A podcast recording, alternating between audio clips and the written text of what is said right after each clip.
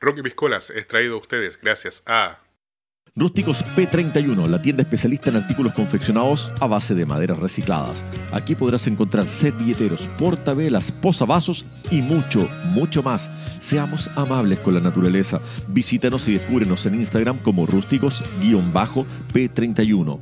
Rústicos P31, recicla, reutiliza y reinventa tu hogar.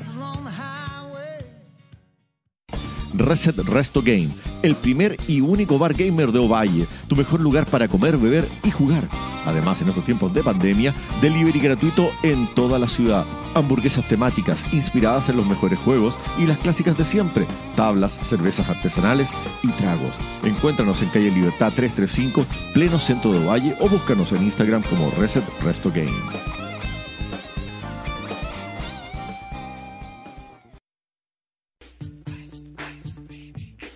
Helados RU, los mejores helados del Valle del Limarí, 100% naturales y fabricados con energía limpia. Con nuestra amplia variedad de sabores, siempre podrás probar algo nuevo.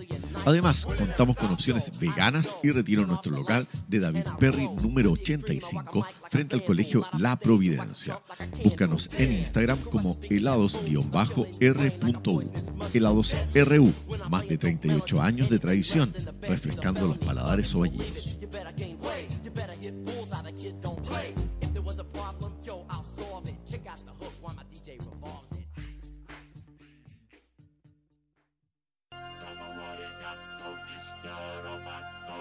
Cielcom Data, la tienda especialista en sonido e iluminación para todo el Limarí. Lo que necesites para tus eventos profesionales, bandas musicales, empresas, lo encuentras aquí en Cielcom Data. Las mejores marcas y precios bajos garantizados. Todo lo que necesites para desarrollar tus proyectos, los encuentras aquí. Y si tienes dudas, consulta con nuestros expertos. Visítanos en calle Coquimbo 313 o al teléfono 53262-3289. También síguenos en Facebook como Cialcom Data.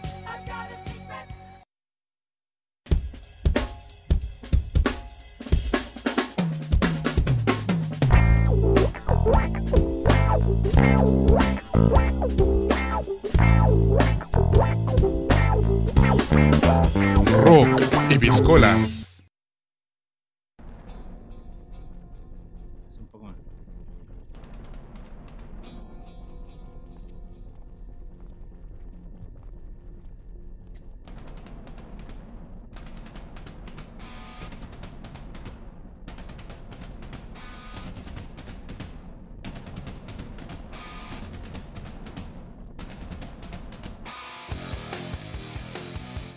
Y muy bien, sean todos bienvenidos al nuevo capítulo de Rocky Piscolas. Eh, me encuentro acá con don Mauricio, más conocido como el Pablito Aguilera del Rock. ¿Cómo estado Mauricio? Muy bien, ¿y usted, don Daniel, cómo está? Bien, bien, gracias. ¿Cómo ha tenido su semana? Eh, mejorando. Eh, para quienes se pregunten por qué no habíamos perdido, porque ha- habíamos vuelto hace no mucho tiempo.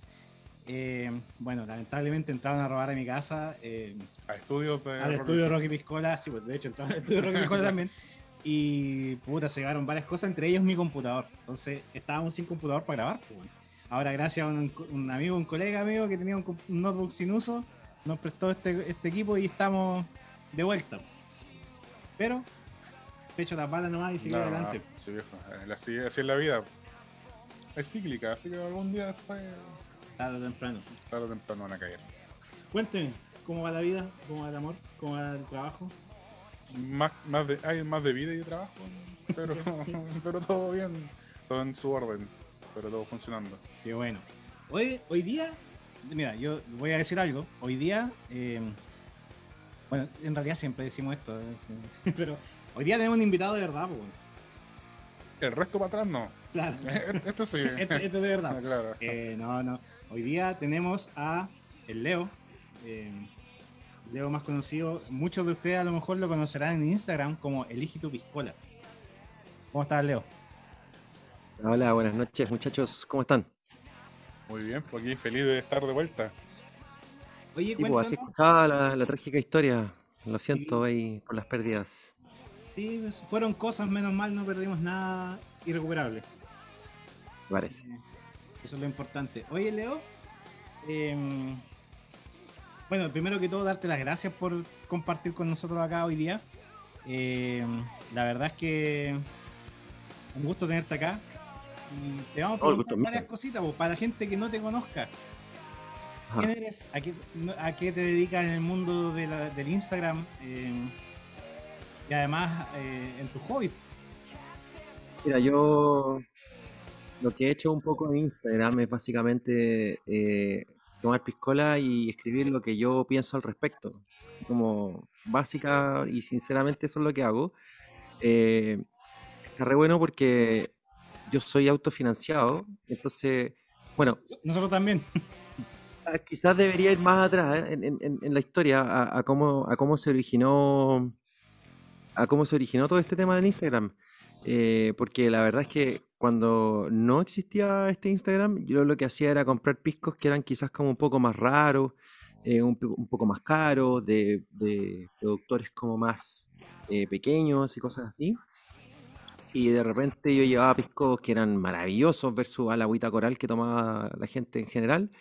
Y ahí empecé como a hacerme conocido, al menos en mi círculo, porque todos me pedían, oye, ¿sabes que tengo que hacer un regalo? ¿Qué pisco puedo regalar? O, tengo un cumpleaños, quiero lucirme, ¿qué pisco llevo? ¿Qué sé yo? Cosas así. Y ahí con un primo nos pusimos a conversar un día y dijimos, ¿sabes qué? Podría hacer un, Instagram, me dijo, de, de pisco aquí para que la gente cache los piscos que realmente son buenos y que realmente les va a gustar, pues, ¿cachai? Porque cuando uno se va a comprar un, un- pisco que no conoce, como que igual da julepe gastar lucas en algo que no cacha. pues. Claro. Oh, sorry. Pensé que. Oye, y. Porque, a ver, así como para la gente que cache un poco, tú en este momento soy como el, el profesor Clocker de las piscolas, po. Qué, qué tremenda comparación. Eh, una cosa así, po. Lo que pasa es que el profesor Clocker, la diferencia entre él y yo es que él sabe. Yo Claro. no. Básicamente yo lo que aprendí igual ha sido como en, en, en masterclass que han hecho los sommeliers, las sommeliers de hecho, eh, chilenas de pisco, eh, la PTI del pisco, eh, y, la, y una que otra clasecilla por ahí para bartenders que igual yo me meto carepalta.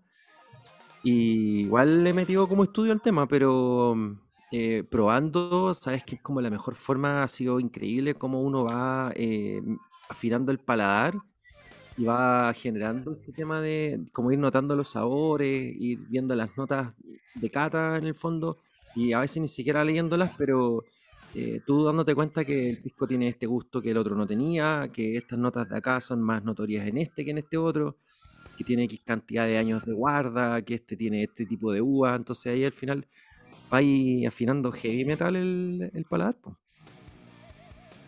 Y, y este boom así como de Elige tu Piscola, ¿cuándo partió así como, o sea, porque ya lo partiste antes, pero ¿cuándo se dio este boom? Porque hoy en día tú tenías así todo un, séquito de, de piscoleros que te siguen y buscan tus recomendaciones. Igual nosotros te cachábamos, habíamos cachado el Instagram y, curiosamente decíamos así como, "Oye, este, este compadre es como de los nuestros, po". Después se dio lo que pasó con el tío Vitar, que también lo seguimos. Y, Ah, bueno. y- y un ratito más vamos a hablar de eso. Vimos tu, tu video ahí con, con él, po. Pero ¿cómo ha sido el boom, el boom de Elige tu Piscola? ¿Así como del boca a boca o en algún momento te compartieron en algún lado? ¿Tienes así como algún punto en que tú dices, ya, aquí despegó la weá? ¿O, o- o fue algo que se fue dando así como paso a paso? Eh, una mezcla de cosas, porque eh, al principio, cuando tenía, no sé, por 200 seguidores, que era básicamente eh, mis amigos y los amigos de mis amigos, eh, voy a saludar públicamente a Stavros Moschos, que fue quien eh, yo le escribí por Instagram y le dije, mira, tengo esto, ¿qué posibilidad hay de que hablemos de eso en la radio Carolina, qué sé yo? Y me dijo, ya, pues, ni un problema, yo te llamo. Así, demasiado buena onda el loco. Y me, me llamó, conversamos al aire y subí como, no sé, pues 500 seguidores en ese puro rato que estuvimos conversando. Eh, otro hito importante fue cuando salí en el diario, salí en la última noticia, que ahí también llegó harta gente, pero en general eh, los concursos ayudan harto a atraer la gente y eso es básicamente boca a boca. En el concurso pones que invite a sus amigos piscoleros, el que quiera ganar, y todos tenemos amigos piscoleros, incluso los que no toman. Entonces, en base a eso, está diciendo que el, el amigo llama al amigo, que llama al amigo, que llama al amigo, y al final la cosa va creciendo de a poquitito. Y ha sido un- una progresión, em, no ha sido abrupta, pero tampoco ha sido tan eh, lenta, porque fíjate que no es... em, el Instagram tiene desde febrero, finales de enero aproximadamente, y ya llevamos 5.400, 5.200 seguidores por ahí. No, impecable, o sea, igual leyendo la reseña, tu, tu- ¿cuánto se llama? Tu- el- la reseña, valga la redundancia, son bien certeras, o sea, comparto plenamente tu- tus calificaciones y las críticas que tú haces, pues. porque acá somos nosotros, bueno, los que nos van a, los que nos escuchan saben y los que nos van a escuchar, nosotros somos de la cuarta región, pues acá, acá tenemos a pocos kilómetros las plantas. Venimos de la tierra del pisco. Claro, está ahí uno, uno va acá, somos de Valle, en el interior de Valle, uno ve las viñas, están todos los piscos artesanales, acá tenemos una cantidad inmensa y acá el, que, el ovallino que no es piscolero no, no es ovallino. po. No, no, y, no y, y se da mucho. Nosotros acá, eh, bueno, con esto de Rocky Piscola también eh, hemos tenido distintos auspiciadores, nos han hecho llegar distintos piscos. Y Vale. claro, hemos descubierto hartas cosas así como que, que no estaban en nuestro bagaje clásico. Nosotros éramos de Mistral, eh, Alto, y cuando las vacas estaban flacas, Capel. Ah. Pero ahí hemos ido, eh, como tú decís, pues uno va afinando el paladar y después va cachando y sí, esta marca como que es media cañera, esta marca va por este lado. hay una marca que a nosotros nos produjo muchos daños y no, La- no, no la vamos a La, vetamos completamente porque compramos así como casi el premium de la línea. ¿Eh? Loco, ¿sabéis qué? Nos tomamos un vaso y el otro día una caña así, pero uff. Y ahí dijimos ya nunca más con esta marca. La Ya, tenemos completamente vetada de.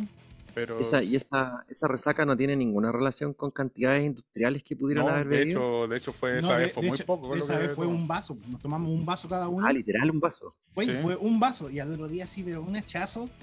Dijimos, Ah, no, no, qué algo raro. Y- Y, yo incluso fui sujeto de prueba y dije, ya, voy a experimentar, puede haber sido otros factores. Y al- a- como a los cinco días me tomé otra piscola de la misma botella y fue lo mismo, bueno, así, oh, al otro día así, mal, mal. Y no somos, que no somos eh, tipo de constructura delgada, como para decir, puta, que usted, el, por, no, somos buenos grandes, ¿cachai? Oye, incluso con eso estamos acostumbrados. claro, nosotros no- tomamos harto pisco y nada. Oye, Pero perdón, bueno. ustedes, ustedes se han descrito para la gente que los ve, así como para que la gente los ubique en la calle. Porque yo aquí, sin conocerlos, yo aquí veo a, a Otuiti, y al lado de Otuiti A Henry veo Cavill, a... Henry Cavill se me lo dicen harto. Sí, de hecho te iba a decir Henry Cavill.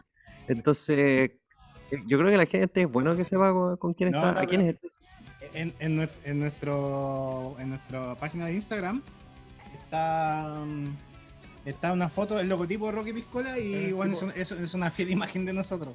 Después cuando lo Ah. veáis, vaya a cachar que es, somos nosotros así tal cual. Bueno, y, ahí- bueno la- de hecho hay que decirlo a, nuestro, a nuestra gente que este es un capítulo por Zoom.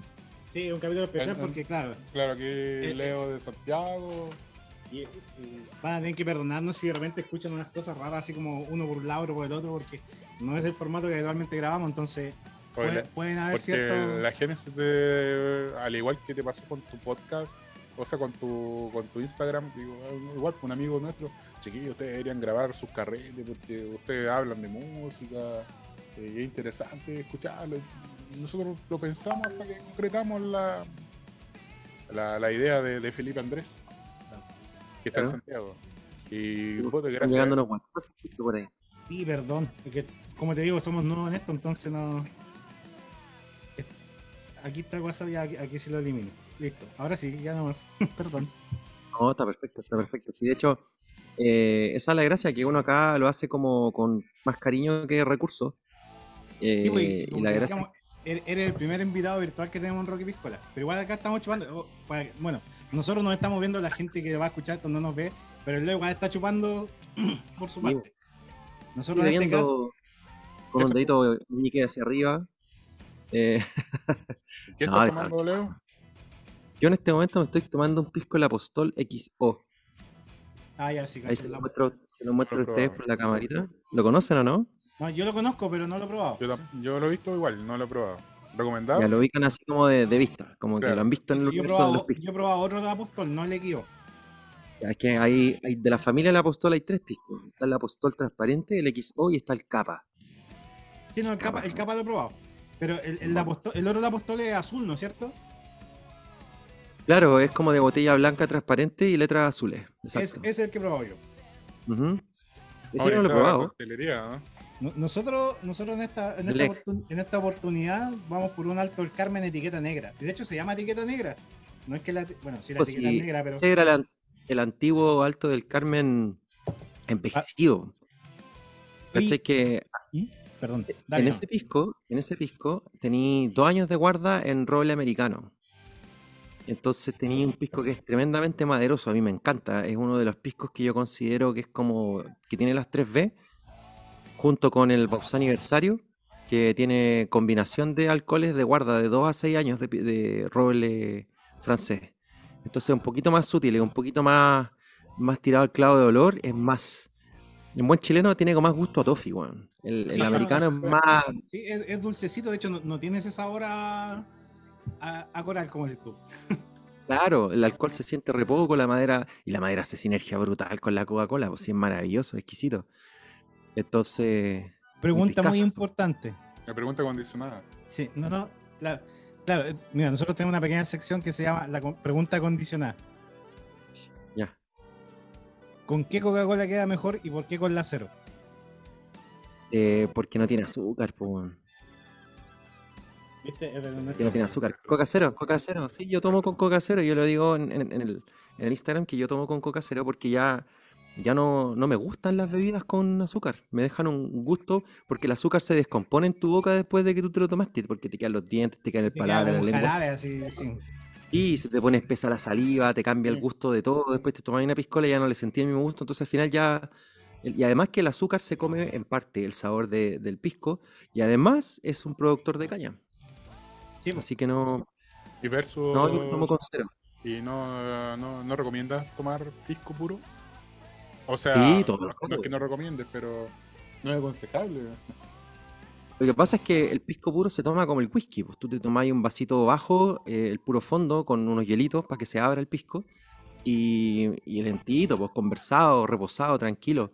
La Que gente curamos, tiene acá en Chile, sí, pues que la gente tiene acá una mala cultura en Chile de que el pisco es como un commodity y que es como, ya vamos a tomar una piscola, pum, vamos a la tía del negocio que me dé el, tía, ese pisco que está ahí abierto así como que está a tres cuartos, déjemelo una luquita más barata y me lo llevo, chao. Es como tomar por tomar, ¿cachai? Claro. Entonces lo que yo trato de, de hacer en el Instagram es como tratar de evangelizar un poquitito a la gente de que el pisco es un destilado que tiene categoría mundial, que para mí es el mejor destilado del mundo por el proceso, por la denominación de origen y las características propias que tiene. Es una cuestión que yo considero que es insuperable. O sea, las características de los otros destilados del mundo no son tan maravillosas ni precisas como las y únicas como las que tenemos nosotros acá en el pisco. Entonces, eh, la idea es que la gente entienda que si se va a tomar un pisco se, se puede dar un gusto, ¿cachai? Es, es un lujo, puede hacerlo un lujo. Y que al mismo tiempo, desmitificar que si te estáis tomando un pisco que es caro, 40, 50, 100, 150 lucas, da lo mismo, puedes tomártelo con Coca-Cola, si el pisco es tuyo. El pisco al final es una experiencia. Cuando nosotros tenemos ahí una sección bien bonita que se llama el, ping-pong piscolero y que básicamente son como preguntas de respuesta rápida, piscola con blanco negra, eh, eh, perreo chacalonero o, o, ¿cómo se llama? O lento, eh, no sé, cosas así. Entonces, ahí, ahí nosotros eh, hacemos como un, conocimiento de, los invitados que tenemos una vez al mes de los lives y, y les decimos que la piscola, cuando, o sea, cuando les preguntamos a nuestros invitados qué piensan cuando uno les, les dice piscola, el 100% dice carrete, amigos, buena onda, buenos momentos.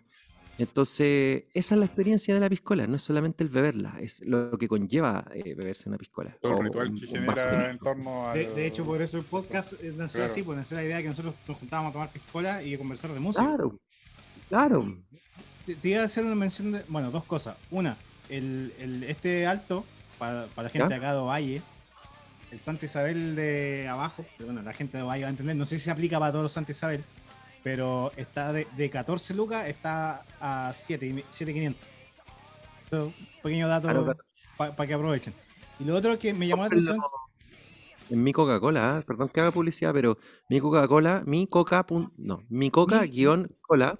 Sí. Sí, mi Coca guion cola es el distribuidor oficial de Cooperativa Capel. Ahí vais a encontrar el Capel, el Alto del Carmen, el, el Monte Fraile, que es muy bueno, la línea premium, y la Hacienda La Torre, si no me equivoco. pero eso, eso es para la gente de allá, pues, porque acá nosotros tenemos la oficina de cooperativa Capel dentro de la ciudad. Tipo, pero debe, debe.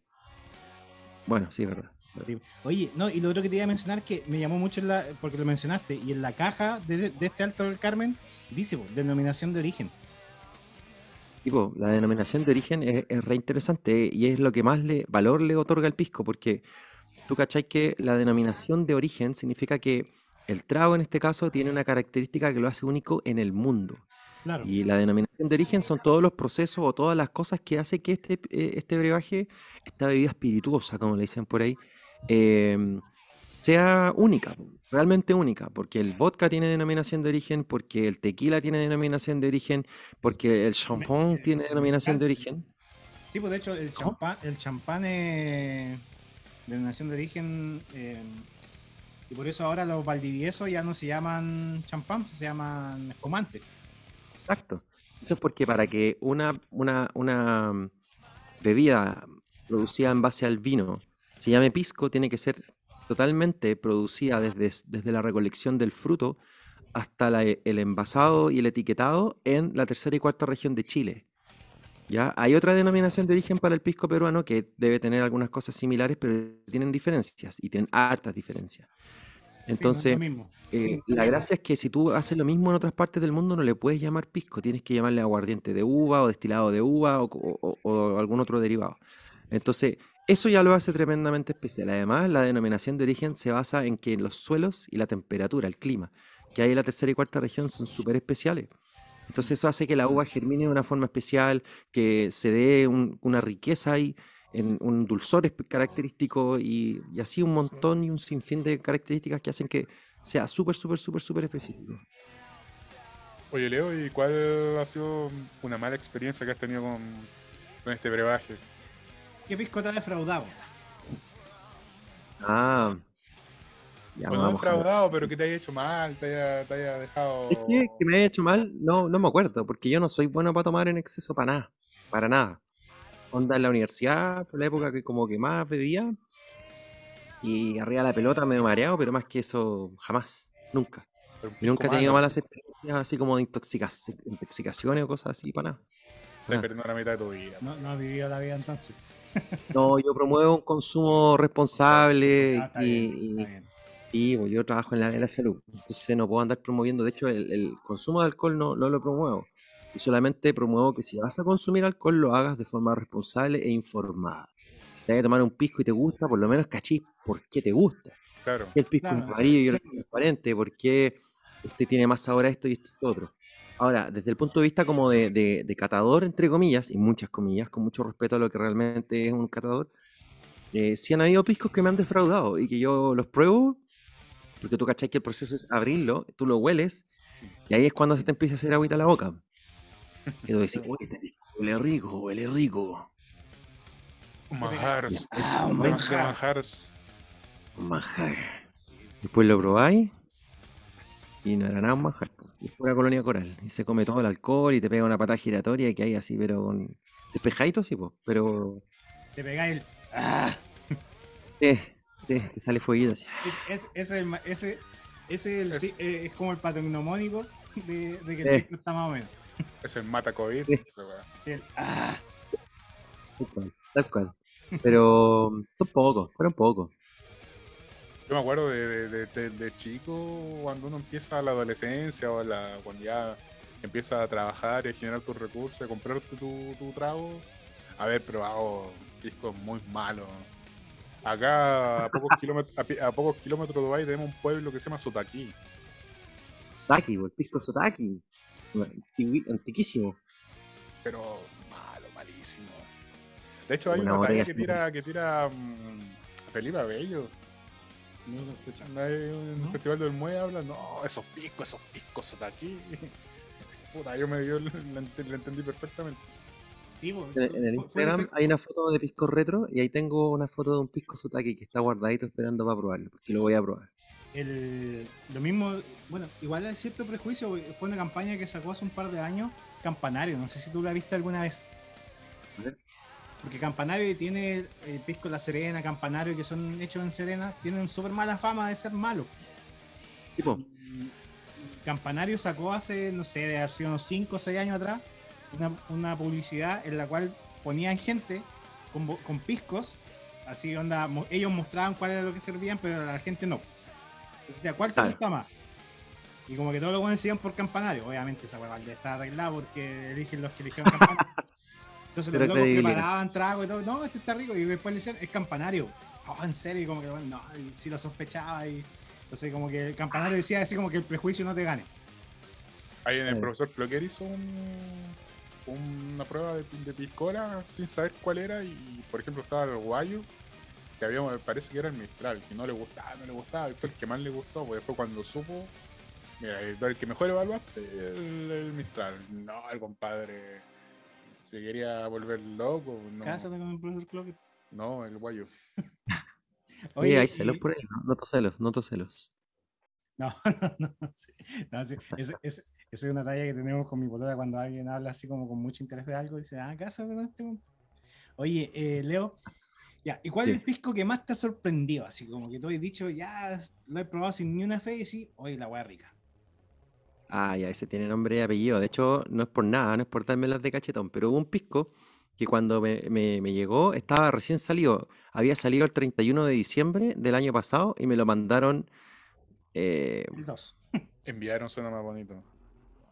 me lo hicieron llegar Claro. eh, como en marzo, no me acuerdo por ahí.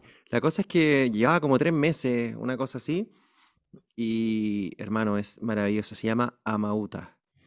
Es un pisco que es súper sencillo, la botella no tiene, disculpen, no tiene ni un brillo, una etiqueta negro con blanco, pero tú lo hueles y tiene un olor a fruta, es un pisco transparente, no tiene guarda en, madera.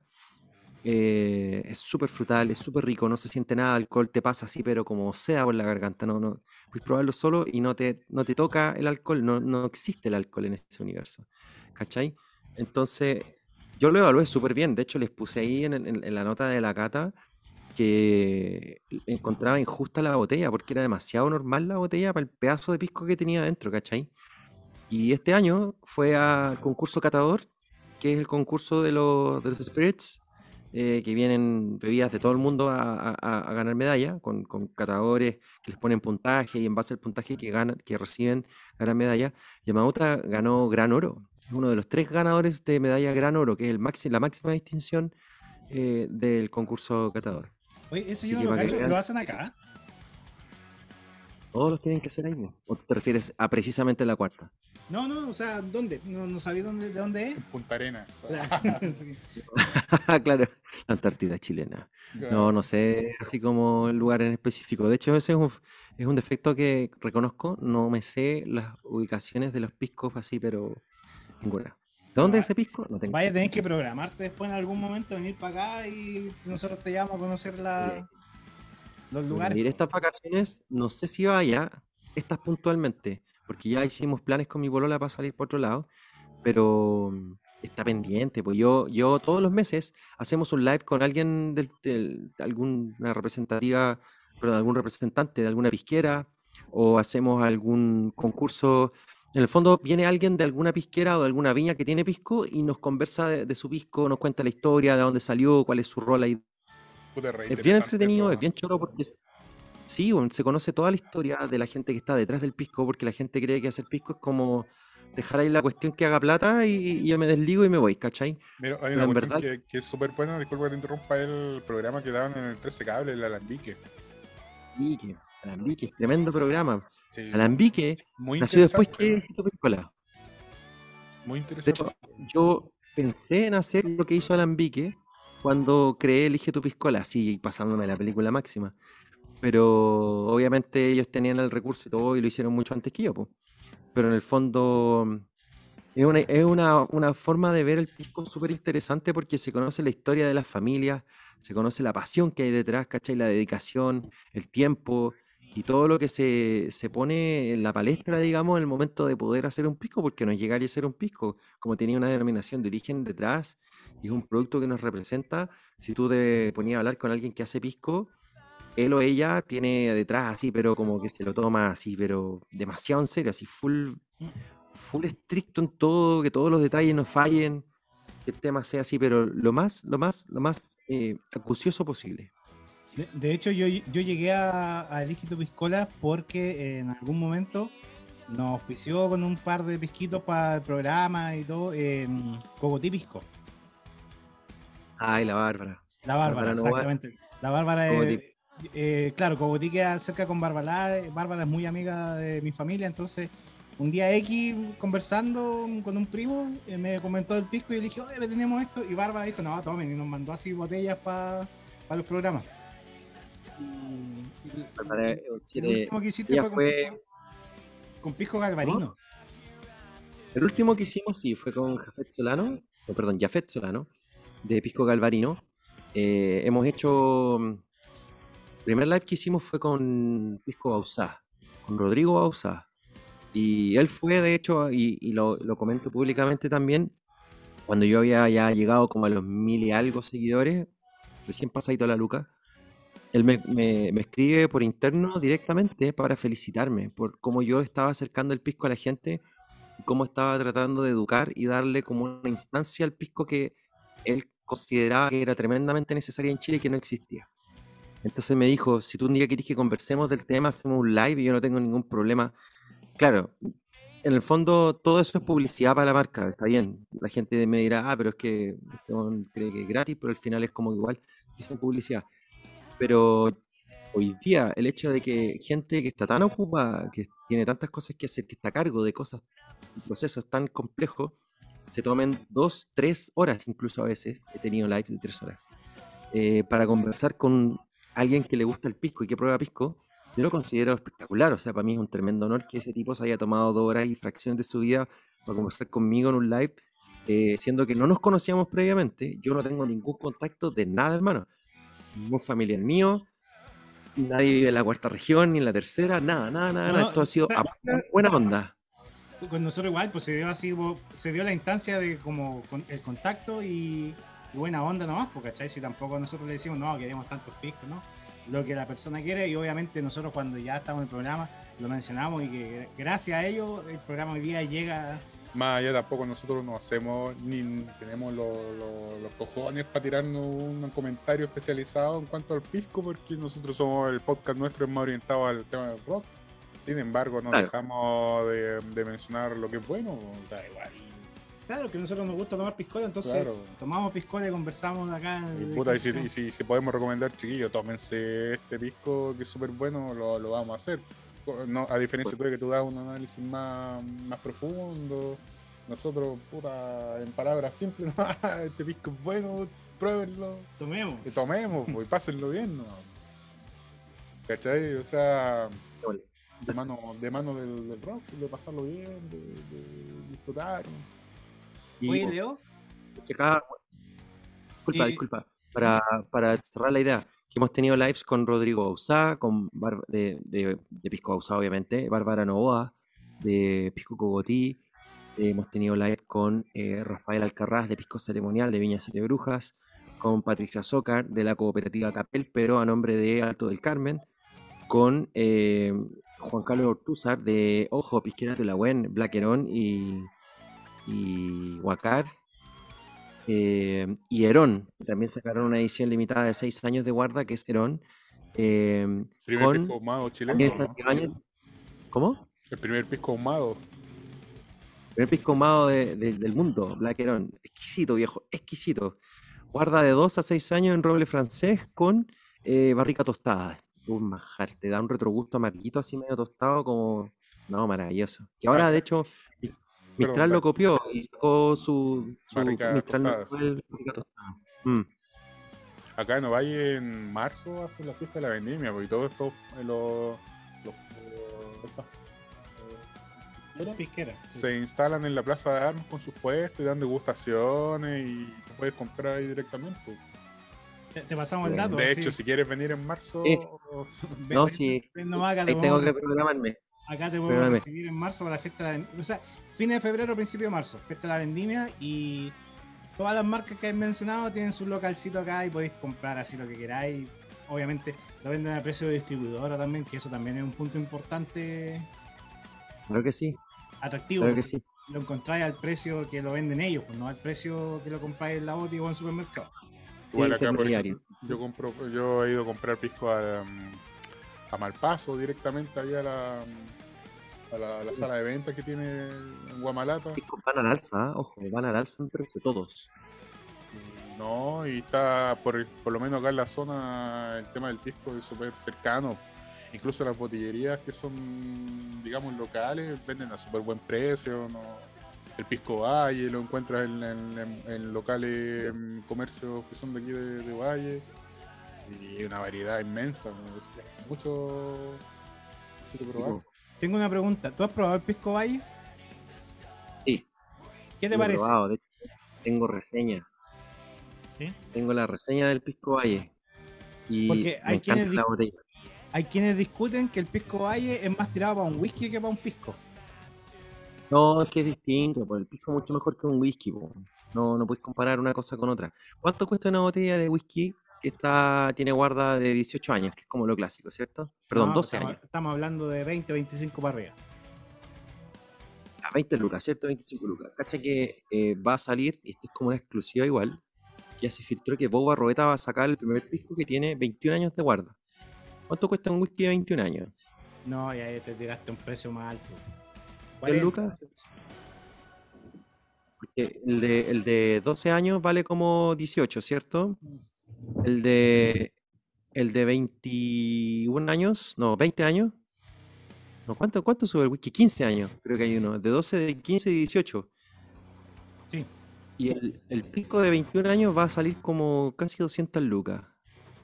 Tiene 21 años de guarda, hermano. 21 años de guarda. Hay un pisco que existe actualmente en el mercado que se llama Luxtel, que tiene 9 años de guarda en barricas de roble americano con total obscuridad y tiene 50 grados de alcohol. Es un manjar, compadre, pero es que lo- los 50 grados ni se sienten. Es impresionante, es un manjar. Y con, con Coca-Cola, sí, po. La gente dice, oye, pero ¿cómo lo voy a matar si es uno de los piscos más caros de Chile, qué sé yo? Bueno, Es como mí un me vinito y gusta echarle a hacer su jote. No, pero es que eso igual. pero hermano, si a ti te gusta el jote, si a ti te gusta el jote y te gusta así, disfrútalo, Dale. está perfecto. Claro. Y con respecto al Pisco Valle, yo debo decir que no es el que más se parece a un whisky. Prueben el Blaquerón, prueben el Bausá Aniversario, el que están tomando ustedes, que es el de etiqueta negra de Alto del Carmen. Prueben el Luxtel, bien bueno, compadre. Pruébate el Luxtel, pruébate el Mistral Selección de Barricas, que tiene una, una- una mezcla de guardas en Raulí, en roble francés y americano. Eh, pruébate el, el. ¿Cómo se llama este otro? El, el Monte Fraile, el que es top de línea de Monte Fraile. No, 6 Montefray, años de que Montefray está en otra categoría. De precio ya estamos hablando de otro precio también. No, si Pero no es tan- son- No es tan caro. El, No, no es tan el caro. Luxtel, el Luxtel vale hoy cerca de 80 lucas. El Monte Fraile top de línea vale como 30, 32, si es que. El, el problema acá es que tenéis que considerar que la gente. Sea, de hecho, yo creo que por eso el pisco ha tenido como un auge que es como variable dependiendo de la zona. Porque acá, por ejemplo, la gente está acostumbrada a acceder a un pisco de 4 lucas, 4 lucas 500. 5, cuando mucho eso. ¿Cachai? Entonces, venderle un pisco de 18 se, se, se vuelve un poco complejo. Pero es que ese es un tema cultural que también yo Por eso. considero está bien porque eh, no puedes pretender que un pisco de 4 mil pesos sea para disfrutarlo, porque no es malo, no es malo. No quiero que se malinterprete, pero no es una cosa que tú vas a tener un, pisco así como sobresaliente por ese, por ese rango de precio, ¿cachai? Lamentablemente no es, compatible, es difícil. De hecho, los piscos que yo siempre digo que son buenos, bonitos y baratos son los que ya hemos mencionado, precisamente porque, por ejemplo, tienen guardas, que eso ya encarece el pisco, y aún así valen menos de 15 mil pesos, ¿cachai? Entonces es un pisco que vale la pena por el precio y por producción, por guarda y por todo lo que pueda, pueda tener, digamos. Oye, Leo, eh, pregunta, siguiendo la misma línea. Pisco entre 4 y 8 lucas. ¿Cuál es tu favorito? 4 y 8 lucas ya quedan poco. Ido subiendo todo. No, entre 4 y 8, así como el, el clásico pisco, así como de... Yo te diría que me iría por un álamo transparente que vale como 7700, 8 lucas, ponle. Y, y de, y de los de producción masiva, así como onda Capel, Alto, Que Mistral, no. Prefiero comprarme el álamo transparente que todo eso. Ya. Oye, eh, te iba a mencionar algo recién. Eh, tú cuando hablaste recién de la botella fea y todo eso, nosotros te vamos a contar una historia local. Además que tú, ¿cachai? El señal de Karen. Perdón, quiero aclarar, no dije fea, dije ni un brillo, porque era injusta con el contenido. Claro, ni un brillo, o sea, la- no, pero estamos hablando de la botella, así, botella así que tú. Sí, pues la botella, la botella. Tú miráis la botella y decís, puta, ¿y esta weá me voy a tomar. No, no le hace justicia al producto. al producto. ¿Tú conoces el señal de Karen? Sí. Ya. ¿Qué botella conociste tú de Cheñal de Karen? ¿La botella flaca, larga, con la etiqueta bonita? Sí, la botella flaca y alta. Ya, mira, nosotros, en nuestra juventud, acá vendían el Cheñal de Karen en cierta botillería. ¿Ya? Cacha la guay que te voy a decir. Mira, Jolín. Sí, po. y y la, y la, la de 46, ¿Ya? Cheñal de Karen de 46, costaba 3.500. No, pero Y era botado, una hermano. Bueno, y no, no te miento, era una botella así como. Puta, imagínate, no sé. qué- Culeras. Era como la botella de un control que lo le sacaban la etiqueta y le pegaron ellos una etiqueta encima que decía Cheñal de Karen. Bueno, hasta el día de hoy en General de Karen, ellos pegan las etiquetas a mano. Sí, pues no, si lo hacen así, pues, pero, pero es que ahora, la- ahora es una etiqueta bonita. Sí, pues eso sí, ha probablemente mejorado harto. Voy- voy- yo creo que tengo una foto por ahí, te voy a mostrar, voy a buscar, después te voy a mandar para que la veáis. Tú la mirabas y decías, ya esta weá la voy a tomar, weón. Y cuando muchos amigos míos, eh, yo le decía, weón, pero mira la Es weá que que entra te... por la vista. Claro, y yo te decía, No. mira lo que te traigo, weón, esta weá la voy a probar y es weón, un manjar.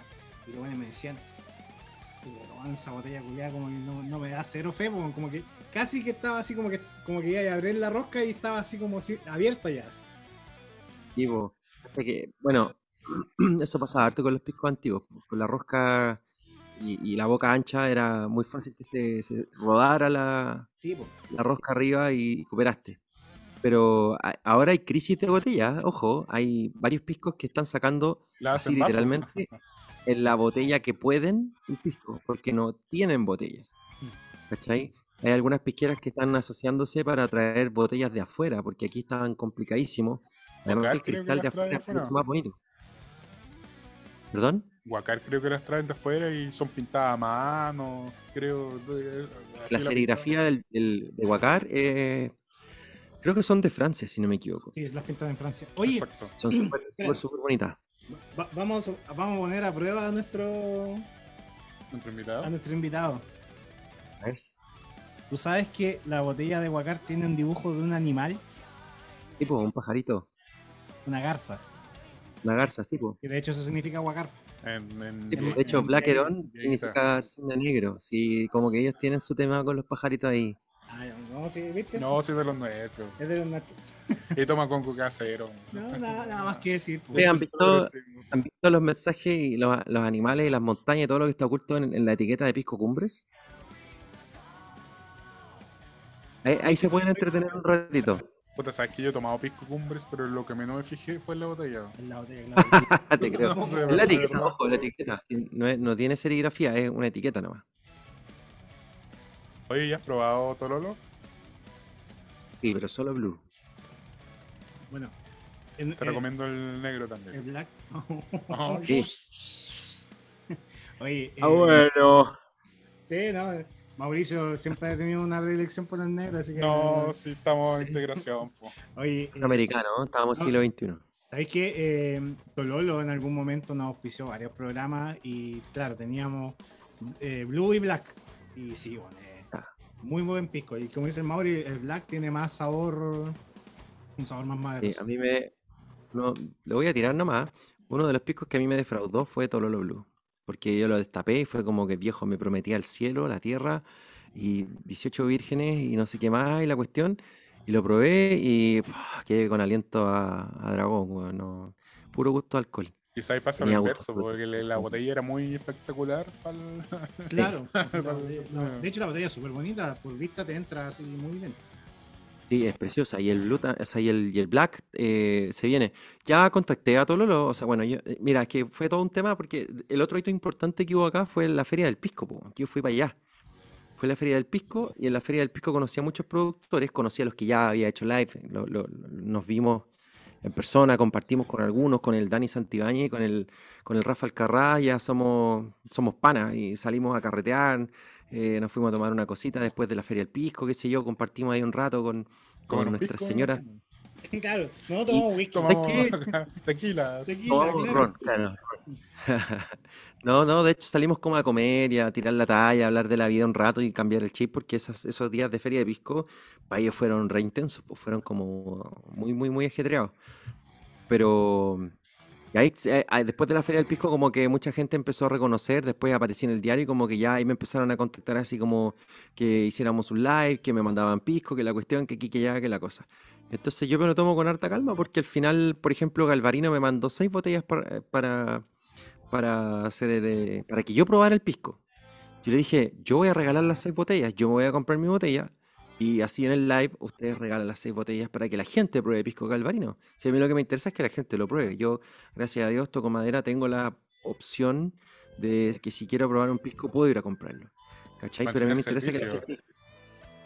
Claro, es que al final la idea mía es como evangelizar, pero predicar con el con, Con, con la muestra gratis. po, con la botella en la mano. Sí, es que po, nosotros, pero- nosotros pero- hemos hecho concurso, pero, Pero no para mí, po. Sí, No, eso se entiende. nuestro concurso no ha sido tan éxito. Yo creo que es porque no tenemos copete, weón. Deberíamos empezar a sortear copete. Ustedes cuando, cuando les regalen pisco deberían hacer concurso. Ya nos regalaron tres botellas, vamos a tomarnos una y las otras dos las dejamos para concurso. Es que no nos han regalado tanto, weón. No nos quieren Ah, bueno, tanto. Nosotros no somos tan importantes. Eh, eh, Tenemos que es salir que- en Guitar, es que- en Guitar- en Es Guitar Express. excelente nomás, por hermano. Sí, es la mejor combinación de la vida, rock y piscolas. ¿Qué, qué mejor que eso? De hecho, sí, pues mucha gente ha dicho, weón, yo he visto el nombre, eh, nos han escrito mucha gente de repente por, por Instagram y otras redes, y han dicho, weón, yo veo el nombre de esta weá, leo la descripción y digo, weón, I'm in en esto. Así Voy. que el nombre atrae. De hecho, hay gente que escucha el podcast y dice, si eres su piscola, pues se acompañan de nosotros. Sí, es, es algo que nos han dicho que, no- que no- no- nos llamó mucho la atención, gente que mandaba mensajes, oye, weón, estoy escuchando tu podcast. Y puta, fue inevitable, weón, hacerme una piscola y escucharla, weón. Y decía, weón, y conversaba de repente con ustedes, así como que les repatía, weón. Decía, puta, que soy weón, si estos weones no me van a escuchar, pues. Puta, no, y, y también nosotros entregamos datos, qué sé yo, y también nos podemos equivocar. Pues, y eso es lo rico, que Claro. es un debate y qué sé yo. Genera te- comunidad. Claro, y tan buena onda. pues, Oye, si no- no hay hablando de eso, yo te tengo una premisa. Eh, bueno, y Leo va a ser uno de los, de los primeros. Ahora Spotify ¿Eh? nos permite poner encuestas. Bájale. Sí, así que va, va a salir una encuesta ahí de, de Piscola para que la gente que esté escuchando de podcast pueda escribir y decir cuál es su pisco favorito. Oye, Me parece- me a todo esto, aprovechando que estamos al aire, me preguntaron si, aparte de Spotify, salimos en otras plataformas. Sí, estamos como en 10 weas, po, weón. Estamos en Google. sí, sí, De hecho, estamos Diego. Yo pregunté, guapo. estamos como en 10 weas y yo, yo no sabía esa wea hasta no hace mucho. Estamos en Apple Music, estamos en Google Podcast y estamos en otras plataformas que, weón, no tengo idea. Pero de hecho, Espérate, ¿cómo te buscan en Apple Music? Rocky Piscolas, tal cual. sí, ah, Rocky Piscola. Vaya a ver nuestro hermoso rostro dibujado. Con el gatito, ¿cierto? No con la I latina ni la Y. Es No. con la I que me parece 8. No, Rocky Piscola nomás que te va a aparecer ¿Pero ¿Está ahí en Apple Music o está ahí en podcast de Apple? en podcast de Apple. Ah, ya, ya, ya. Bueno. Oye, ¿y no De están hecho, en Tidal? si- si tienes Mac, pones ahí en la, en la aplicación de podcast y salimos igual. O igual Sí, po, tengo un. Mac y sale, salimos ahí. No, no, yo no sabía. Estoy viéndolo en el celular, porque así después eh, escucho los otros programas, Rock y Piscolas. Y vas a escuchar muchas cosas que quizás nuestro estado no era el mejor. Ahí están, ahí están los muchachos, ¿viste? Ya, bueno, ¿cómo me suscribo acá? Eh, bloquear, acá, A bloquear. bloquear. Claro, bloquear. no seguir. No, está bueno. Oye, Ah, buenísimo. Lo otro, eh, ¿cuál, es el siguiente paso de Dígito Piscola? ¿qué es lo que tú quieres hacer en este momento? Así como, ¿cuál es tu. Conquistar el mundo, pues viejo. Cerebro es mi maestro. ¿Cómo? No, yo creo que lo que queremos hacer ahora es con. Siempre hablo en plural y soy yo solo, hermano. Yo soy solo. Nadie, nadie me ayuda. Yo hago los concursos, yo. Bueno, mi hermano me, me- me ayuda haciendo los envíos, pero en el fondo todo lo que es la producción de Elige tu Piscola soy yo. Eh, las pautas las hago yo, las entrevistas las hago yo. Yo busco información respecto de los piscos para cuando tengo el live, hacer preguntas atingentes para que se luzcan de los... Yo hago toda esa cuestión, la línea editorial, toda la cuestión. Y siempre hablo en plural. Serán mis, mis personalidades. Bueno, pero lo que quiero más que, bonito, que- en plural. Sí, ¿cierto? Es como trabajo Es en como un equipo, equipo, es como un equipo. Así, ¿no? El equipo. piscola De hecho, nosotros somos dos. y- también hablamos de Deberían ser- como- Deberían ser ustedes la pareja de Rock y Piscola. Yo creo que todo el mundo sería... Es que un- uno de nosotros es el tío Rock y el otro el tío Piscola. sí. ¿Cuántos son? Claro, y Piscola. juntos somos Rock y Piscola. Claro, hacemos la fusión. Ya.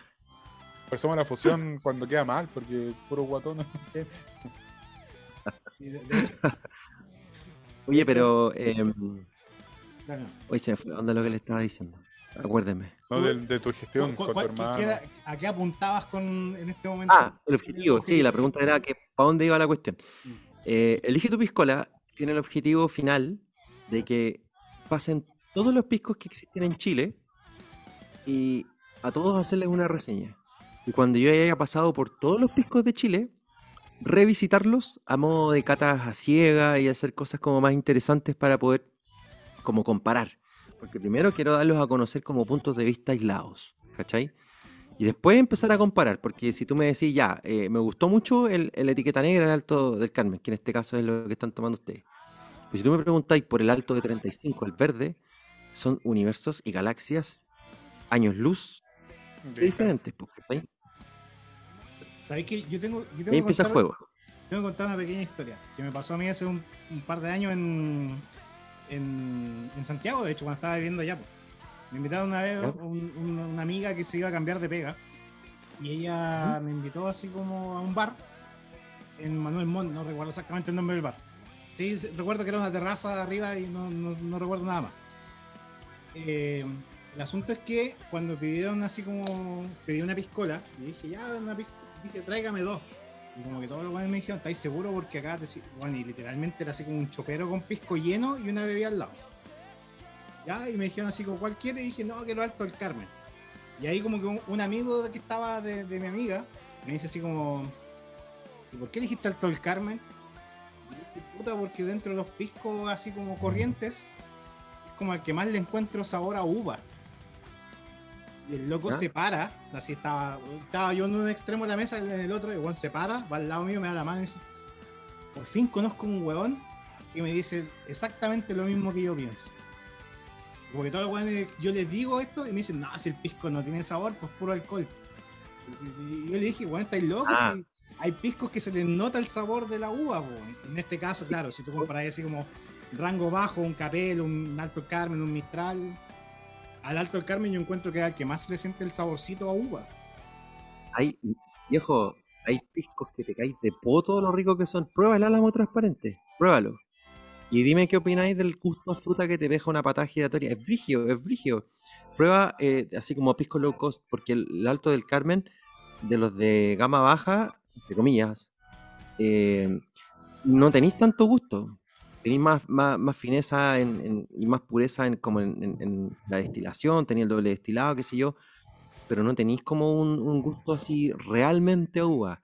Y esa es la gracia de probar muchos piscos, porque ahí te dais cuenta cuando realmente estáis probando algo que tiene mucho gusto a fruta, ¿vos No, ¿cachai? no, sí, sí, sí, eso estamos claros, pero como te decía yo, eh, era un, era un pub, entonces no me voy a poner a pedir así como la weá más. No, no, por supuesto, por supuesto, yo Entonces, entiendo. De- De dentro, de la, dentro de empieza- la alternativa, yo dije, puta, yo elijo este porque este para mí tiene más saborcito. Entonces, como que, claro, yo cuando me- voy, a- cuando me- que- voy a un, a un, a un pub o a un local, hago lo mismo que tú y pido, me voy a la segura, porque lamentablemente no, no tienen mucha variedad y tienen lo más comercial y lo que les sale más barato. Claro. Entonces me, me pido, de hecho, generalmente me pido una etiqueta negra o pido un box aniversario, lo pido la lama transparente o de ahí para arriba, si es que hay más cosas choras, porque me gusta tomarme algo rico.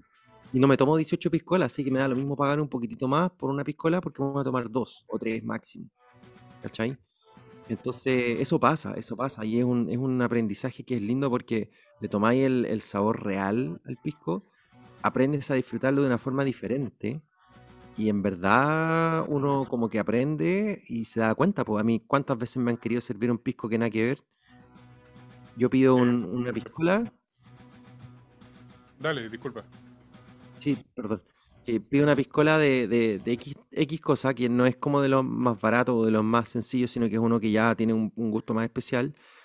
Y me demoro en tomármela, pues entonces ya, no sé, pues llegué a las 10 y pido la segunda piscola a las 11, 11 y media, y me sirven cualquier porquería. Y yo le digo, ¿sabes que esto no es el pisco que pedí yo? Me dicen, sí, sí es, si te lo sirven. No, no es. Y yo sé que no es. Tampoco tengo ningún título para decir que no es, pero le digo, ¿sabes qué? Podemos ir a la barra para que te podamos verificar que no es. Y nunca he perdido. Ya me ha pasado como cinco veces. Y siempre voy a la barra, me quedo yo con el vaso en la mano. Cuando me sirven el otro, le digo, mira, huele ese. Ahora huele este otro.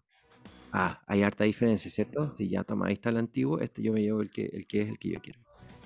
Y no me dicen nada porque al final no, no tienen cómo rebatirlo. Sí, pues no. De hecho, yo conocí un local donde en esos años usaban.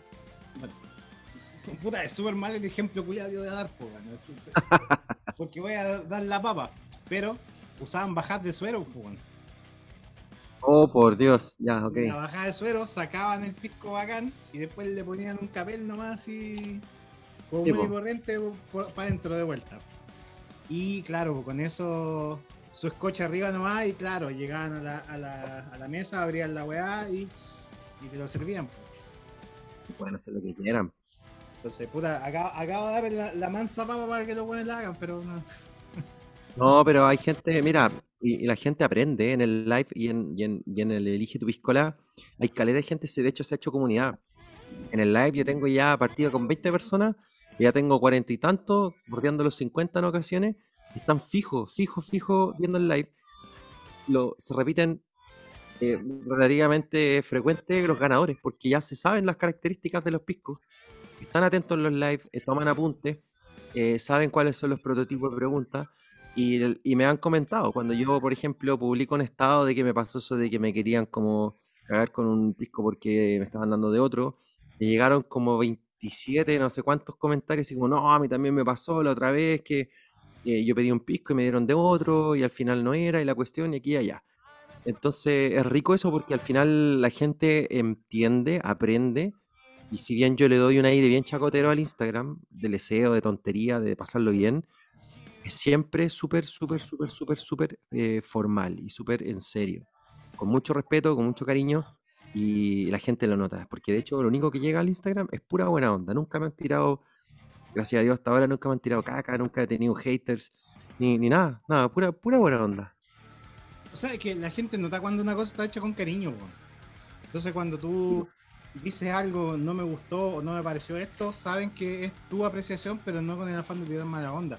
Que eso está muy arraigado dentro de la idiosincrasia chilena, es decir, no, este igual le tira mala onda porque chaquetero.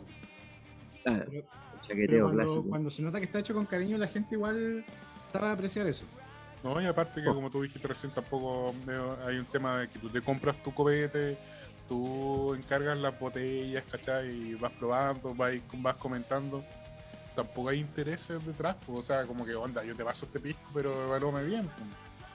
pues. ¿cachai? No, de hecho, cuando me han regalado pisco, yo, yo aclaro al tiro, yo te recibo las botellas, pero yo voy a ser brutalmente honesto, no, no hay ningún compromiso de por medio, yo no voy a, a consentir a nadie, o sea, si el pisco me parece malo, yo le voy a poner, bueno, yo creo que no hay un pisco malo, porque ya el hecho de que se llame pisco es, es difícil que sea malo, pero hay piscos que son tremendamente buenos, entonces cuando tú probáis uno que no es tan bueno, sientes que la calidad eh, se hace presente, pues, ¿cachai? O la falta de algunas cosas. El tema es que mm, yo les digo, yo voy a ser brutalmente honesto, así que véndemelo. Le digo, véndemelo a costo, hazme descuento, me da lo mismo, pero véndemelo. Y así sacamos ese, ese compromiso de, de, mm, como de, no sé, de estar en, en deuda porque me regalaste un pisco, porque Claro. no sé. ¿cachai? Sacar el conflicto de intereses. En en el, ámbito, Exacto. en el ámbito de la Sí. salud, diríamos que es sacarte el conflicto de intereses. Disclosure, antes de, Sí, eh, dar el outcome, toda la shit. exacto. Sí. Oye, ¿Han Leo, pasado cosas lindas? Sí, disculpa que te no, interrumpa. no, Eh, hay un, un- Bueno, ya, ya van tres discos que todavía no han salido al mercado y me los mandan para que yo los pruebe y les dé mi apreciación así como por interno y yo hago alguna una pequeña como como reseña, pero como una pequeña historia en, en- en los posts. De hecho, ahora tengo que subir uno que yo creo que lo voy a subir ya mañana, que es un pisco que le falta solamente la etiqueta y sale al mercado. Y curiosamente, este pisco ya gana una medalla de oro. todavía no sale al mercado.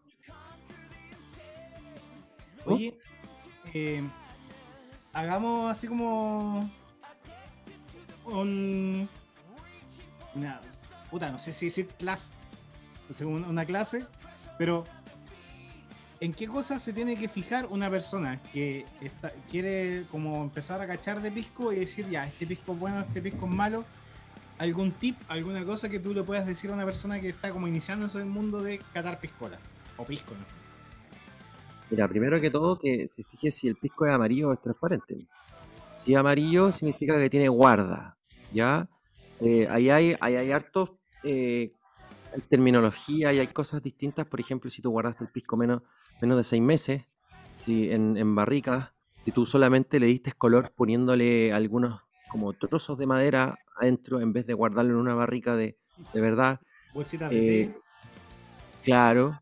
Hecho, antes, Caga, claro. antes se hacía que le ponían mucho eh, azúcar y que el azúcar generaba esto de que se eh, teñía básicamente el pisco. Como que caramelizaba el juguete. Exacto, caramelizada, ese es el término real. Entonces, el, el No. tema es saber primero si es transparente o si es amarillo. Y si es amarillo, tratar de averiguar por qué es amarillo. Tiene guarda, tiene barrica de roble, tiene barrica de, de, de raulí, tiene barrica de alguna otra madera exótica, tiene guarda de, eh, de roble americano, de roble francés. ¿Cuánto tiempo tiene de guarda? ¿Seis meses, un año, dos años, seis años, cinco años, etcétera?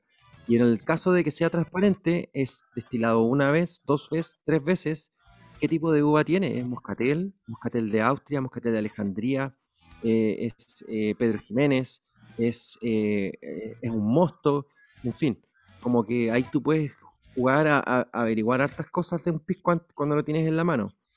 Eh, el valor a veces también es un poco reflejo de- de- del costo que tiene hacerlo y se asume que a mayor costo es más difícil la producción porque probablemente tiene más cosas.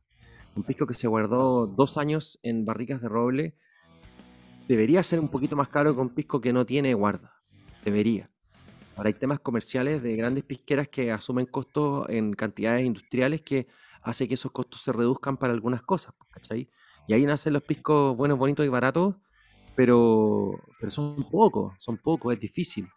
Pero los piscos buenos, yo te diría que valen de entre los 15 mil hasta los 25 mil pesos, así como piscos buenos. Y de ahí para arriba ya tenéis piscos premium, que son así como elite, ¿cachai? Porque tienen 6 años de guarda, que tienen 8 años de guarda, 9 años de guarda, etcétera, etcétera. Entonces, eh, ¿en, qué te fija, ¿en qué te fijarías tú? En el color, si es amarillo, cuánto tiempo de guarda tiene o por qué es amarillo, y si es transparente, si es, si es doble, triple destilado y, si, y qué tipo de uva tiene, para que tú entiendas el sabor que tiene. Porque si tú te compras un pisco que es Pedro Jiménez y después pruebas uno que es Moscatel, vas a sentir sabores totalmente distintos. No, sí, pues son notorios. Oye, Leo, consulta. Hay piscos de una marca X que vienen con la, una rama adentro, con uva, con pasas, qué Sí, sé yo. varios. Eh, claro, eh, ¿es, es- es show o realmente proporciona algo especial al, al sabor? No, si, si, eh, es, es la mezcla de ambas cosas. Si en verdad sí se aporta un poco de, de sabor, porque esos piscos generalmente son piscos artesanales.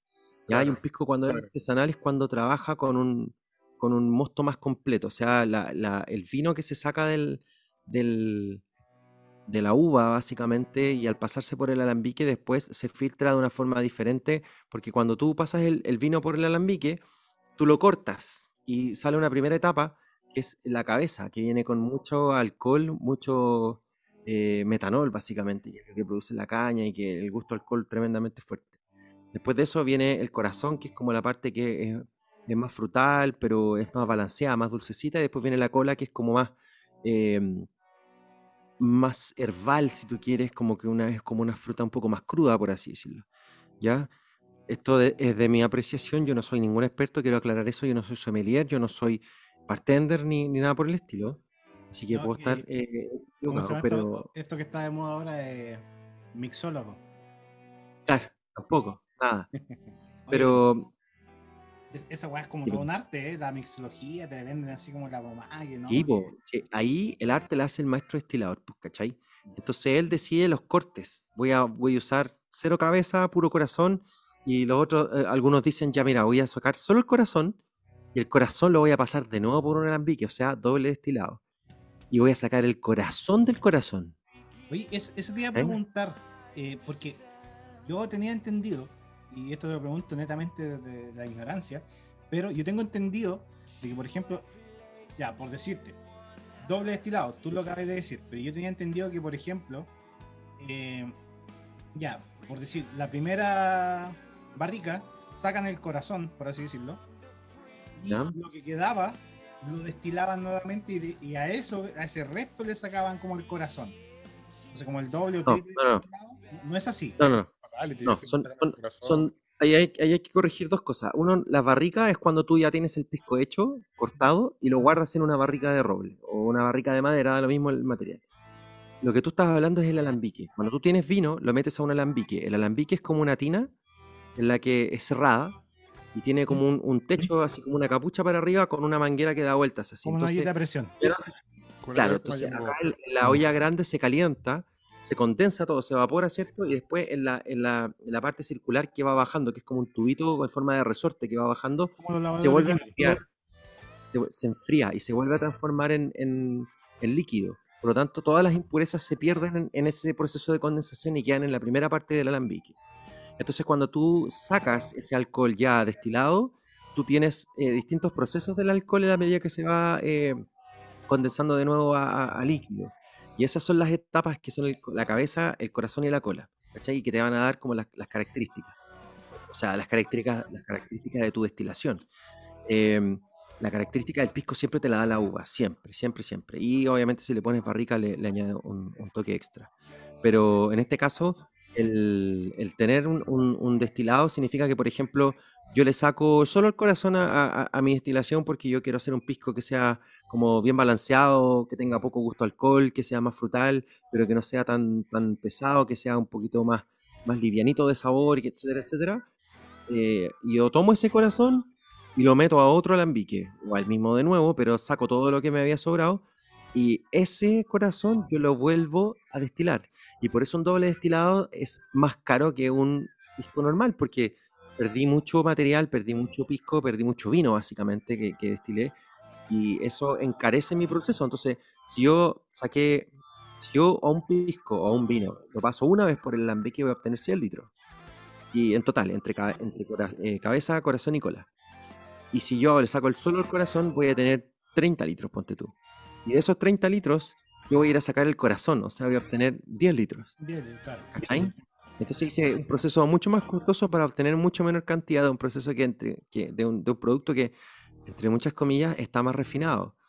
Y, y- y ahí vienen las comillas porque al final es la pega del maestro destilador definir como el gusto del- de la destilación, porque ahí vais jugando con los porcentajes y vais creando cosas que son mágicas, weón. Sí, en verdad es, es tremendo ver cómo un pisco que es doble destilado que cuesta 10 lucas versus otro que también es doble destilado cuesta 20.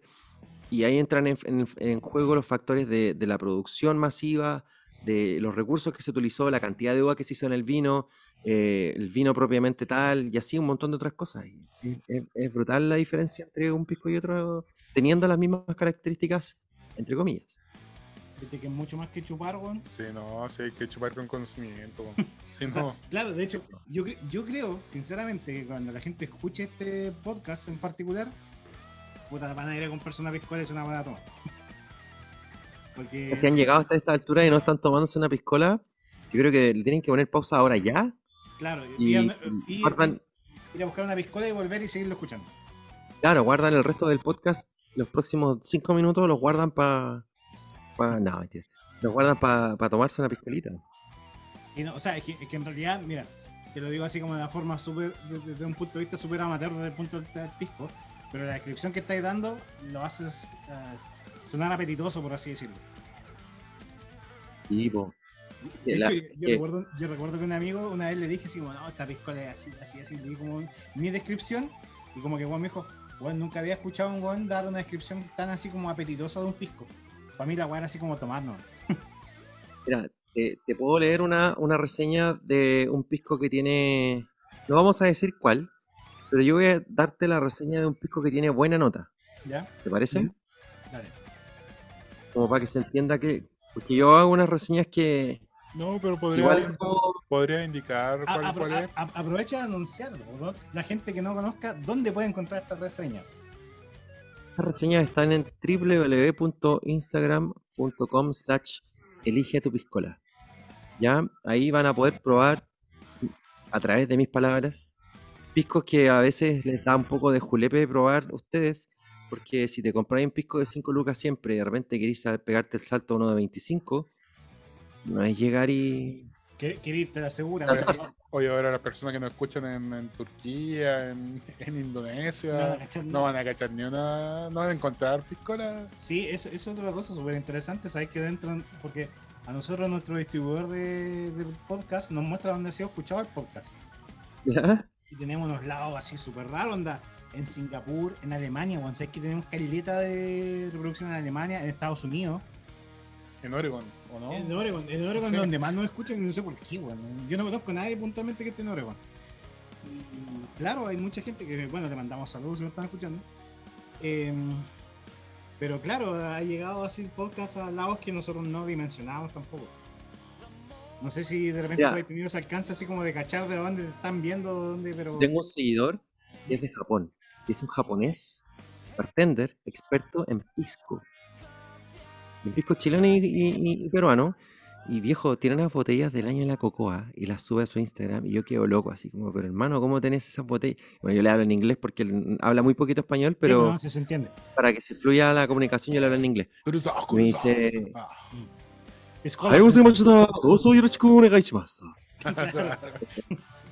No, pero me dice, me dice que él es fanático de- del pisco, que encuentra que el destilado más, más bacán que hay, le gusta mucho la, la coctelería en pisco, porque el pisco es muy versátil, y eso es una cosa que, que también el mundo se está dando cuenta ahora. Y de hecho, Y claro, tremendo. no, el, por ejemplo, a mí me pasó, yo tuve la oportunidad de probar alguna vez el palinka. ¿Ah? No sé si conoces tú el palinka. Coméntalo para los que no lo, no lo conocen. Ya, el palinka es un destilado que hacen en Hungría y que mayoritariamente lo hacen como de durazno, pero lo hacen de cualquier fruta en realidad. Entonces, claro, cuando yo lo probé, la, la persona en cuestión me sirvió así como, no, estos palinkas, este es el trago nacional de donde yo vivo, y nos sirvió un shot, y éramos así como cuatro amigos más esta persona, y nosotros nos, nos tomamos el shot y todo así. ¡ah! Y bueno, esta persona, uno, dos, y así como que no me ya tres, así como si nada. Y nosotros así como, así, un- casi aguantándonos el, la arcada de la patada Claro. del cuerpo. Entonces, claro, tú probáis eso y decís, puta, igual ya es una experiencia, pero tampoco una experiencia que decís, ya me tomo una botella. Cosa que sí de repente con la hipertermia bucal, o más conocido como calentarse el hocico que te produce la piscola, no se da mucho con otros tragos. po. Por ejemplo, con el ron, tampoco así como que te, te calentáis mucho y te, ah, te tomáis uno, dos, pero ya como al tercero ya te empieza a patear el dulce de esa hueá. po. No, ron es súper dulce. La caña de azúcar hace lo suyo, pero sí o sí. Mira, te voy a leer una, una reseña de un pisco. Yo parto siempre nombrando el pisco, los grados que tiene y la categoría que tiene, porque acá, eh, por orden ministerial, desde que se normó el tema de la producción del pisco y se, se hizo la denominación de origen en 1931, eh, los piscos tienen, de acuerdo a los grados alcohólicos, un nombre. Está el pisco tradicional, que es desde los eh, 30 a los 33, de los 33 a los, perdón, hasta el 35, después del 35 al, al 40, del 40 al 43 y sobre 43 hasta los 50. Así van cambiando de nombre. Eh, tradicional, gran pisco, eh, dime, dime. dime. Te hago una pequeña pregunta, así porque lo nombraste y me, me, me, me causó curiosidad. ¿Sabes o al menos tienes la idea de por qué desaparecieron los piscos de 30? Eh, Porque hoy en día solamente encontráis de 35, así como... Es raro ver un pisco de 30 hoy en día. Sí, la verdad, no tengo la, la- el, dato, el dato correcto y exacto. Pero si tú me dejas como especular, yo te diría que es porque, si no me equivoco, a medida que tú le puedes, eh, le aumentas la graduación alcohólica al pisco, de cierta manera es un poquitito más puro. Entonces es menos, es menos cañero, básicamente. Ya. O sea, yendo contrario al mito, porque la gente dice, no, que el de 40 es mucho alcohol, voy a quedar con más caña. Debería ser menos La caña, la caña tiene relación con hartas cositas, ¿ah? tiene relación con el consumo, con la hidratación, con el azúcar, con lo demás que tú estás haciendo, comiendo, bebiendo, fumando eh, o administrándole a tu cuerpo mientras estás consumiendo alcohol. Entonces, hay N factores que están ahí en juego. Pero mira, déjame aclarar. Lo, lo de lo, lo de lo, lo de lo- la grabación alcohólica de 30 a 34 se llama tradicional o corriente. De 35 a 39,5 es el especial, del 40 al 42,5 es el reservado, del 43 al 50 es el gran pisco y sobre el 50 ya es genérico de aguardiente de uva. La, la reseña te decía que yo parto eh, dando el nombre del pisco, la grabación que tiene y el nombre que conlleva en relación a esta misma escala que acabo de describir. Le pongo el precio abajo en peso chileno. Eh, y mira, te voy a leer una de las reseñas que tengo acá de un, de un gran pisco que, que- que hice hace no tanto. Dice, con este pisco, desde su precio, su presentación y su sabor, te exclamará glamour. Este era un pisco que era caro. Un pisco premium. Eh, al sacarlo de su cajita, la botella se luce de inmediato. Ámbar oscuro, exquisito, seductor. Contrasta con la etiqueta de fondo negro y finos dorados. Elegante.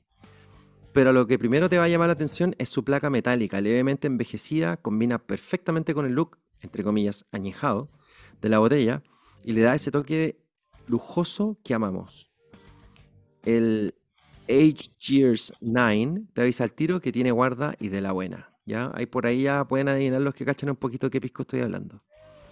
Por detrás tiene una medalla y una breve explicación de su guarda. Además te avisa que es de producción limitada y el número de tu botella escrito a mano con el año en que se produjo. Que entre paréntesis, esto ya no está en la reseña. A mí me encanta que los piscos tengan algo escrito a mano o alguna cuestión como hecha a mano porque me hace sentir especial, me hace sentir que tengo algo que no es de producción en serie, ¿cachai? Es Porque- como lo que hacía Jack Daniels con los single barrel. Exacto, exacto. Hay, muchos piscos que les ponen el nombre, producción de tal año, y le ponen el año escrito a mano, y le ponen botella, no sé, pues es 1152. Y es como, "Oh, bacán, tengo la botella 1152 de una producción de 3000, ponte tú. ¿Cachai? Sí, ¿Tú caché que, por ejemplo, lo- los single barrel trae hasta la firma del, del maestro destilador? Tipo, Tipo, tipo, hay uno que hace, ahí te lo voy a contar, mira. Después dice, corcho de verdad, del que se moja y absorbe trago, con la textura y olor real, con un acabado de madera en su parte superior y todo envuelto con un sello de un toque dorado opaco que hace sinergia con el color de la madera en el pisco. Cuando lo destapas, te explota el cerebro, no se notan los 50 grados y se siente una patada de madera exquisita, robusta, potente, con carácter. Te hace decir, un manjar, sin siquiera haberlo probado. Y cuando lo pruebas, entre paréntesis, suspiro, en boca es una sinfonía de la más noble madera, escrita en tinta con la pluma de aves extintas, con trazos delicados pero firmes, distinguidos pero enérgicos. Debe ser de los más maderosos probados a la fecha, de buena forma, por supuesto. Y con Coca-Cola, bajan ángeles con instrumentos divinos y comienzan a interpretar la sinfonía de la piscola perfecta. Te elevan y te mecen en sus brazos mientras te envuelve el sabor, el deleite y ni te enteraste de los 50 grados. Te dejan sentadito y con un sabor eterno, redondo, completo, robusto del roble americano. Listo para celebrar con cuanta piscola haga falta. Extraordinario. Y le pongo un resumen al final. En resumen, piscolas fuera de este mundo, sublimes, reales, increíbles y maravillosamente celestiales. No te puedes ir de este mundo sin haberlas probado. Nota, porque yo les pongo un puntaje al final a todos, que va de la escala del 1 al 10. Este pisco en particular tiene un 9,9. Y ahí, ¿Cuánto bueno, le 10? pongo algún mensaje a la, a la comunidad y ahí se acaba la reseña. ¿Qué le falta para el 10? Me lo preguntaron, nene, y yo creo que me falta probarlos todos. Claro, para tener ya cuál es el. Tipo, Es un la referencia real. Oye, pero cuál- suéltate el nombre, po, para cachar. Que les pregunten a ustedes, po. o que vayan al Instagram a revisarlo. También. Sí, Sí, eh, eh, sí. eh, Pedí hartas pistas. eh, eh, Y se las voy a resumir ahora. Las voy a resumir ahora. Una placa metálica envejecida o que se ve como no nueva, no brillante. Nueve años de guarda y 50 grados. Con eso van a cachar al tiro cuál es. Oye, a todo esto, no sé si tú alguna vez escuchaste del pisco que tenía sus letras bañadas en oro. ¿No? Hubo un pisco de edición limitada que cuando ya estaba cerrando su, su producción, porque cerró finalmente, las últimas, ¿Ya? Hicieron una, la, la botella traía así como unas letras que estaban bañadas en oro. Que era así como, Bien. tú tienes de las últimas botellas que han salido. Oh, qué notable.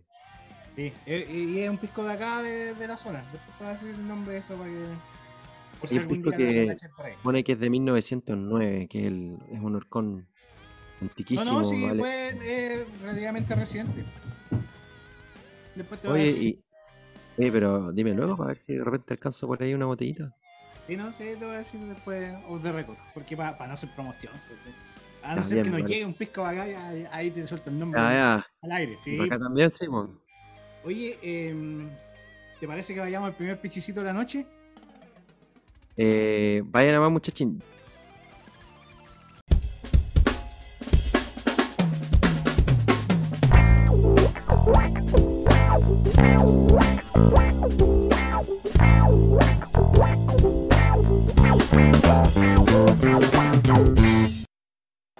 Y estamos de regreso con el segundo bloque de Rocky Piscola después del primer pichicito. ¿Cómo estaba Mauricio? ¿Le fue bien? Sí, la vejiga ya estaba vacía.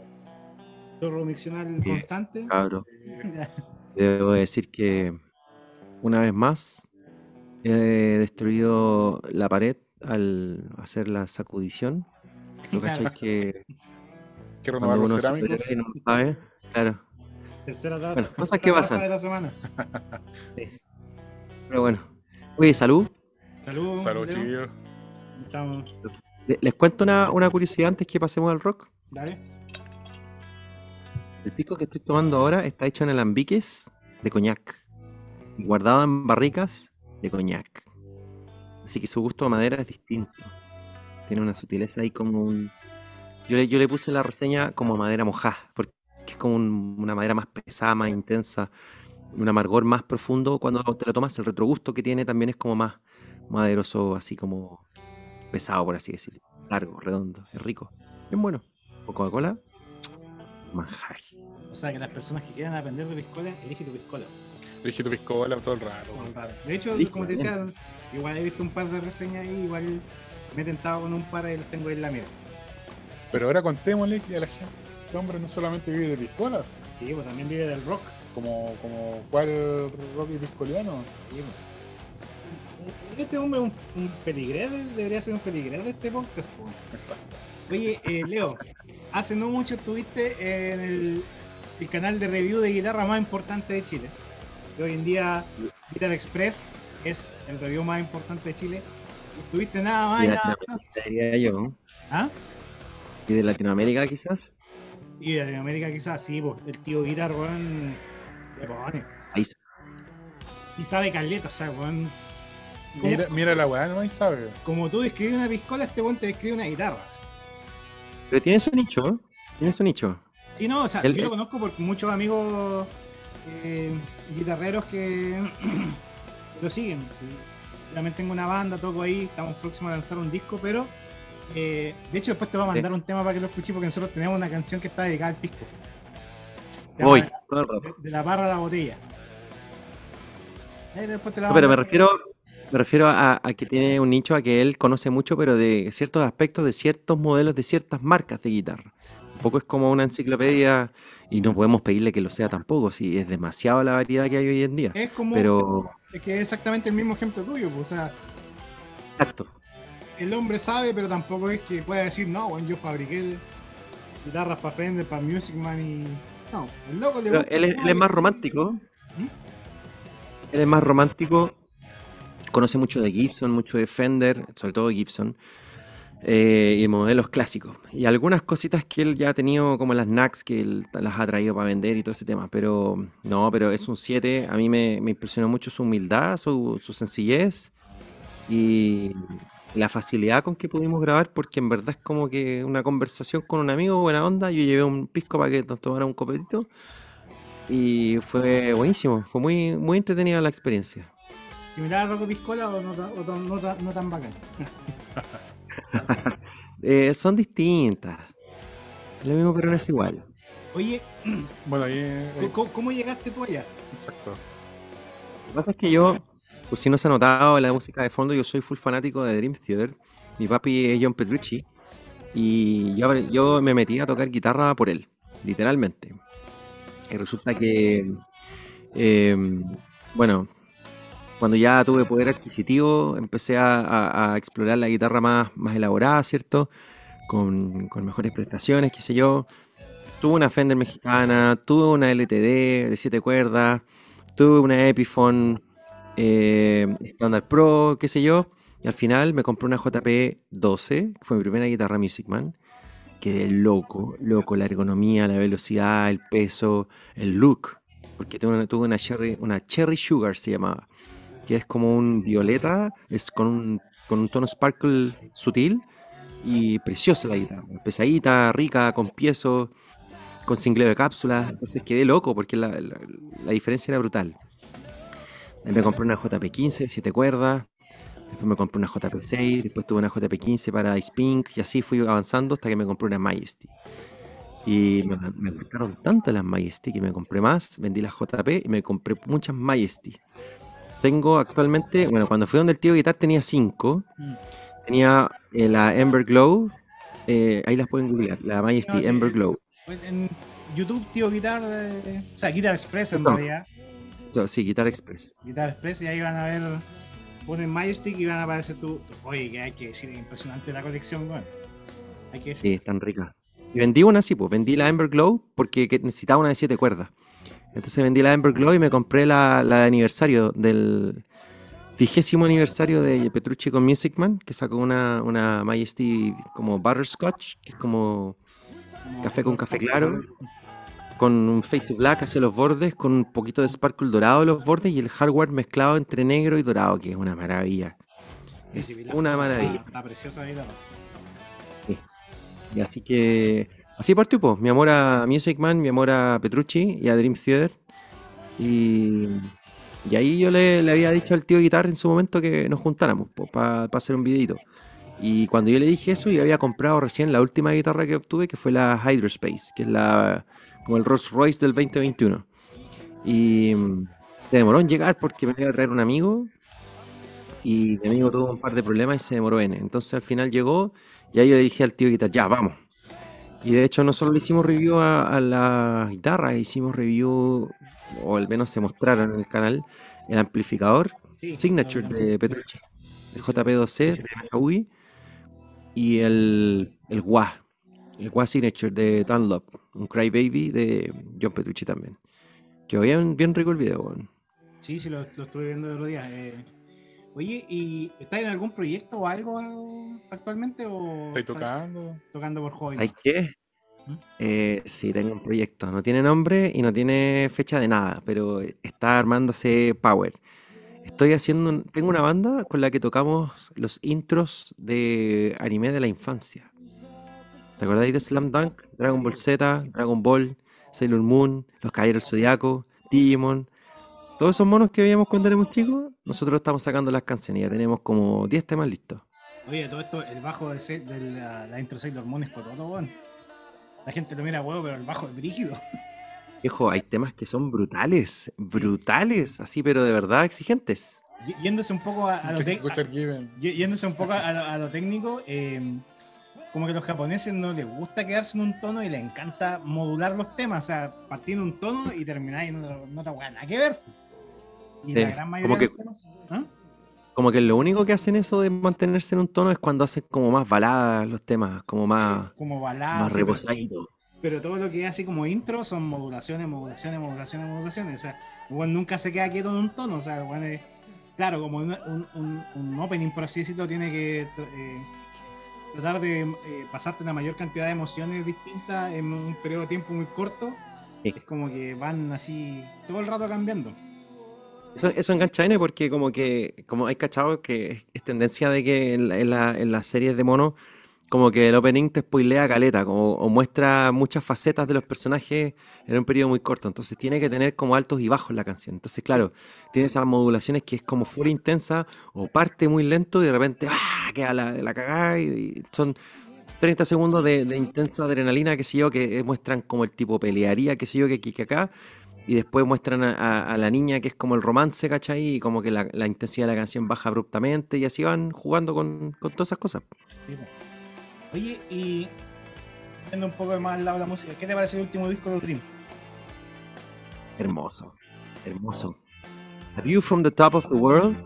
Mira, yo siendo así full fanático de Dream, debo decir que eh, desde el Octavarium, que no me gustaba tanto un disco en la primera pasada, porque los discos de Dream igual a veces son densos, como que les dais la primera pasada y no, no, no, no, no, no quedáis contentos al tiro, como que algo raro, no sé, y los vais escuchando, los vais escuchando y ahí te, pa- te, te- te entra y, y te entra bien. la- Y, y No, a todo esto la pandemia igual fue como bien productivo para el rock progresivo, ¿no? A todos, a todos los músicos, de hecho sacaron hartos discos solistas. Sí, pues, con sacó el, disco, ¿cómo se llama? El Eh, Termin- Terminal Velocity. Terminal Velocity. eh, después sacaron el Liquid Tension Experiment 3, después de bueno, casi 20 Es- años. 22 años. Claro. Y, y más encima uno- otro con Dream. Mira, yo en realidad no lo había escuchado, lo estuve escuchando. y Al menos a mí la que me gustó harto fue. Ya recuerdo bien el nombre, pero creo que como Sleeping Giant. Sí. Sleeping Giant. Esa me gustó harto. Creo que esa sería me gusta. Es bien completo ese tema. Lo que pasa es que estos locos hicieron tres temas iniciales, que si no me equivoco fueron The Alien, eh, Invisible Monster y Answering the Call. Dos de, dos de esos son seis cuerdas y el otro en, en- en siete. Eh, y después dijeron, ya, vamos a hacer un, un tema como feliz, porque todo esto eran como medios dark, así como medios siniestros, por así decirlo, en clave menor. Y, y dijeron, ya, vamos a hacer un- uno en clave mayor para que la cuestión sea más feliz. Hicieron Transcending Time. Y lo choro de este disco es que es el debut de la Majesty de ocho cuerdas. Que es un hito.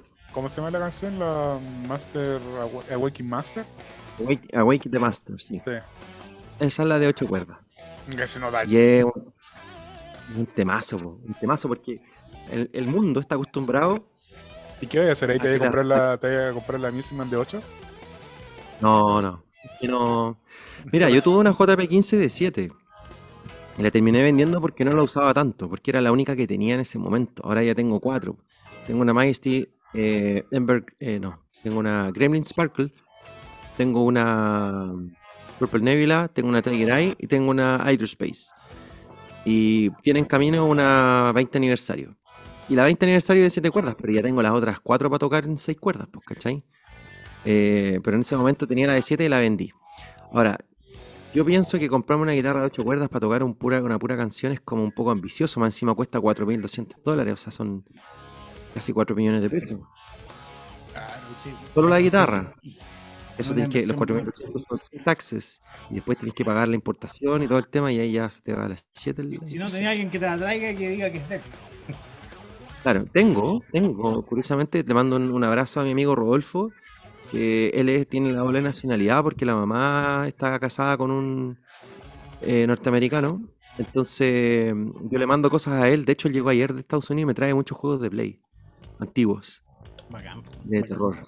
Son caros y en Chile no existen. Entonces, acá los compré en eBay, se los mando a él y listo. Y con la guitarra es lo mismo, la Space me la trajo él. ¿Cachai? Pero. Pero no sé, yo pienso que si no tengo un nicho ya, porque debe haber mucha gente que le gusta como hacer gent y ese tipo de, de cosas que están como de moda, y además que le acomoda mucho una guitarra de. Y eso quisiera destacar de este disco de, de Dream, que Petrucci, a pesar de tocar en una guitarra de ocho cuerdas, suena como Dream, suena como Petrucci, no es, no es un genteo ni, ni un 0000000, ¿cachai? Eh, es un tema progresivo, es rico, es eh, diverso, eh, tiene altos y bajos, tiene una incursión ahí con el wah en la, en la cuerda más gruesa que es mortal, es exquisita. A mí me encantó, a mí me encantó el disco entero, completo.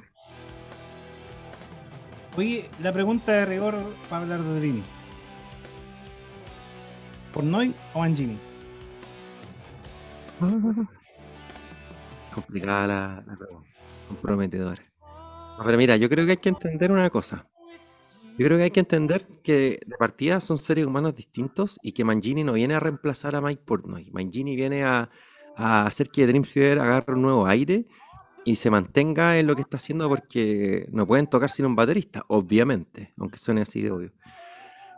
Entonces, todos dicen, no, pero es que Porno era mejor, era mejor. Era mejor porque era el sonido característico de Dream Theater. O sea, yo no lo pongo en una categoría de mejor, lo pongo en una categoría de, de, signature, de, característico, de, de, identidad, ¿cachai? O sea, tú escucháis Mike Porno tocando en Liquid Tension y tú decís, esta es la batería antigua de Dream Theater, ¿cachai? Tú tocas Mike Pornoy, toca, eh, toca, escucháis a Mike Pornoy tocando en eh, Daniel Morse eh, Band y, y decís, este es el baterista de Dream tocando en otra banda, ¿cachai? Porque su figura nació en Dream. Incluso en The Winery Dogs, porque ahí toca con Richie Kotzen y con Billy Chicken. es una tremenda banda, hermano. Tremenda banda. Los que son fanáticos de Chris Cornell, el Chris Cornell era como la versión fruna de Richie Kotzen. Con mucho respeto a Chris Cornell. hay, hay, mucha gente encima con la wey. No, pero es que, hermano, ¿tú has visto a cantar a Richie Kotzen en vivo mientras toca esa guitarra, viejo? Visto en vivo. Yo, al menos lo he visto tres veces. Yo lo he visto dos veces. Yo fui a, los dos conciertos, los dos últimos conciertos de Richie Kotzen en Chile y fui al de The Wine Dog cuando grabaron el Blu-ray en Chile. Ya, hermano, ¿es un monstruo o no es un monstruo? Puta, todos son monstruos ahí, o sea, en The One Dog todos son monstruos, sí, son, la son tres hueones, tres locos, y hacen tres el pedazo de... Estás escuchando a 20. Exacto. Exacto, más encima el loco toca con los dedos, ni siquiera toca con uñeta, hay unos solos enfermos, así, pero a la velocidad de la luz, y progresivo, y con mezcla, y alternate picking, y no, enfermo. ¿Tú sabes por qué Richie Kotzen toca con los dedos y no con uñeta? Eh, no, la verdad es que no porque se aburrió de andar jugando con la uñeta. El, buen decía, ¿Ah? viendo la entrevista y, dijo, no, yo me puse a ver un día un DVD de... Eh, Dire Strikes. Y, y, vio a Mark Knopfler tocando y dijo, puta, yo quiero hacer lo mismo. Y bueno, empezó a practicar hasta que aprendió a tocar así sin usar uñeta. Ahora, para el público refome, porque si vaya a ver The Windy Dogs, salvo por no querer las baquetas, no tenéis nada, ningún otro cuento de nada. Pues. No, hay uñeta, no hay nada, como fome. Te tiras corta uña. Claro.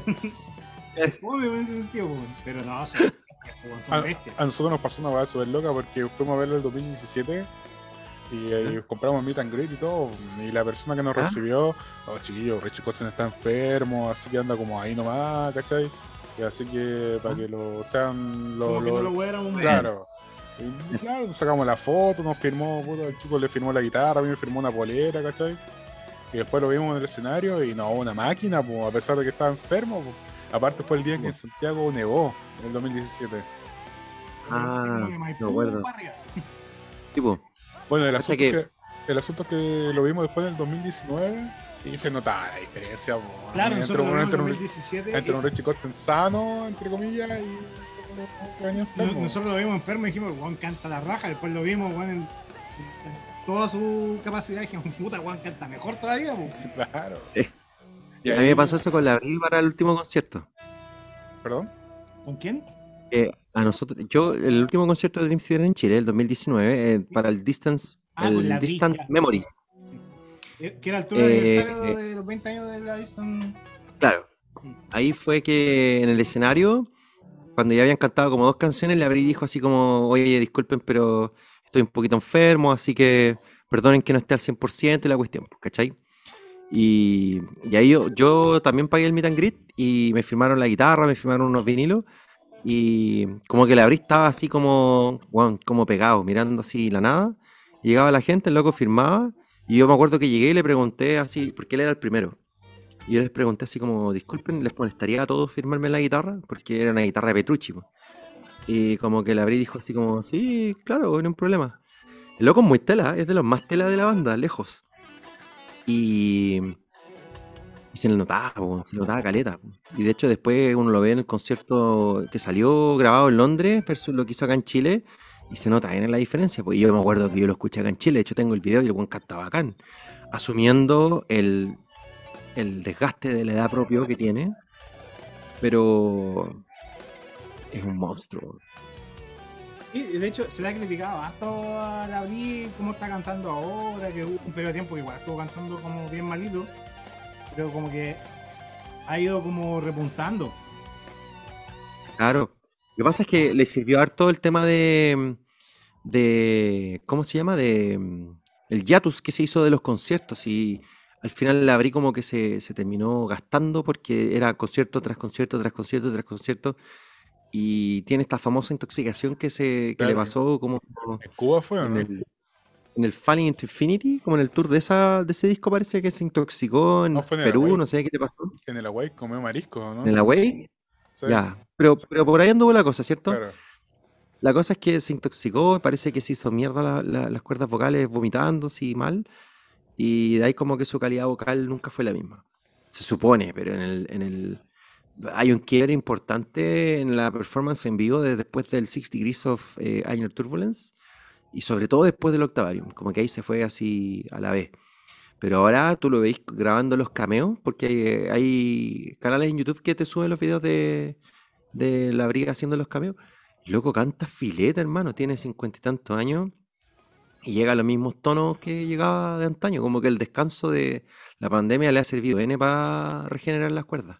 Es como el efecto Axel Rose. Axel Rose, igual cuando estaba en la época con los Guns, así como que da- andaba dando bote con los Guns.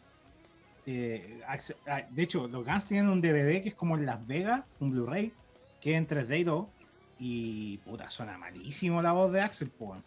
Pero cuando llegó ACDC, ACDC, yo, yo recuerdo la polémica cuando dijeron, no, el, el- cuando echaron a Brian Johnson, dijeron, el siguiente vocalista de los Guns o sea, perdón, de ACDC va a ser Axel Rose, todos decían, pero bueno, weón está cantando como el pico.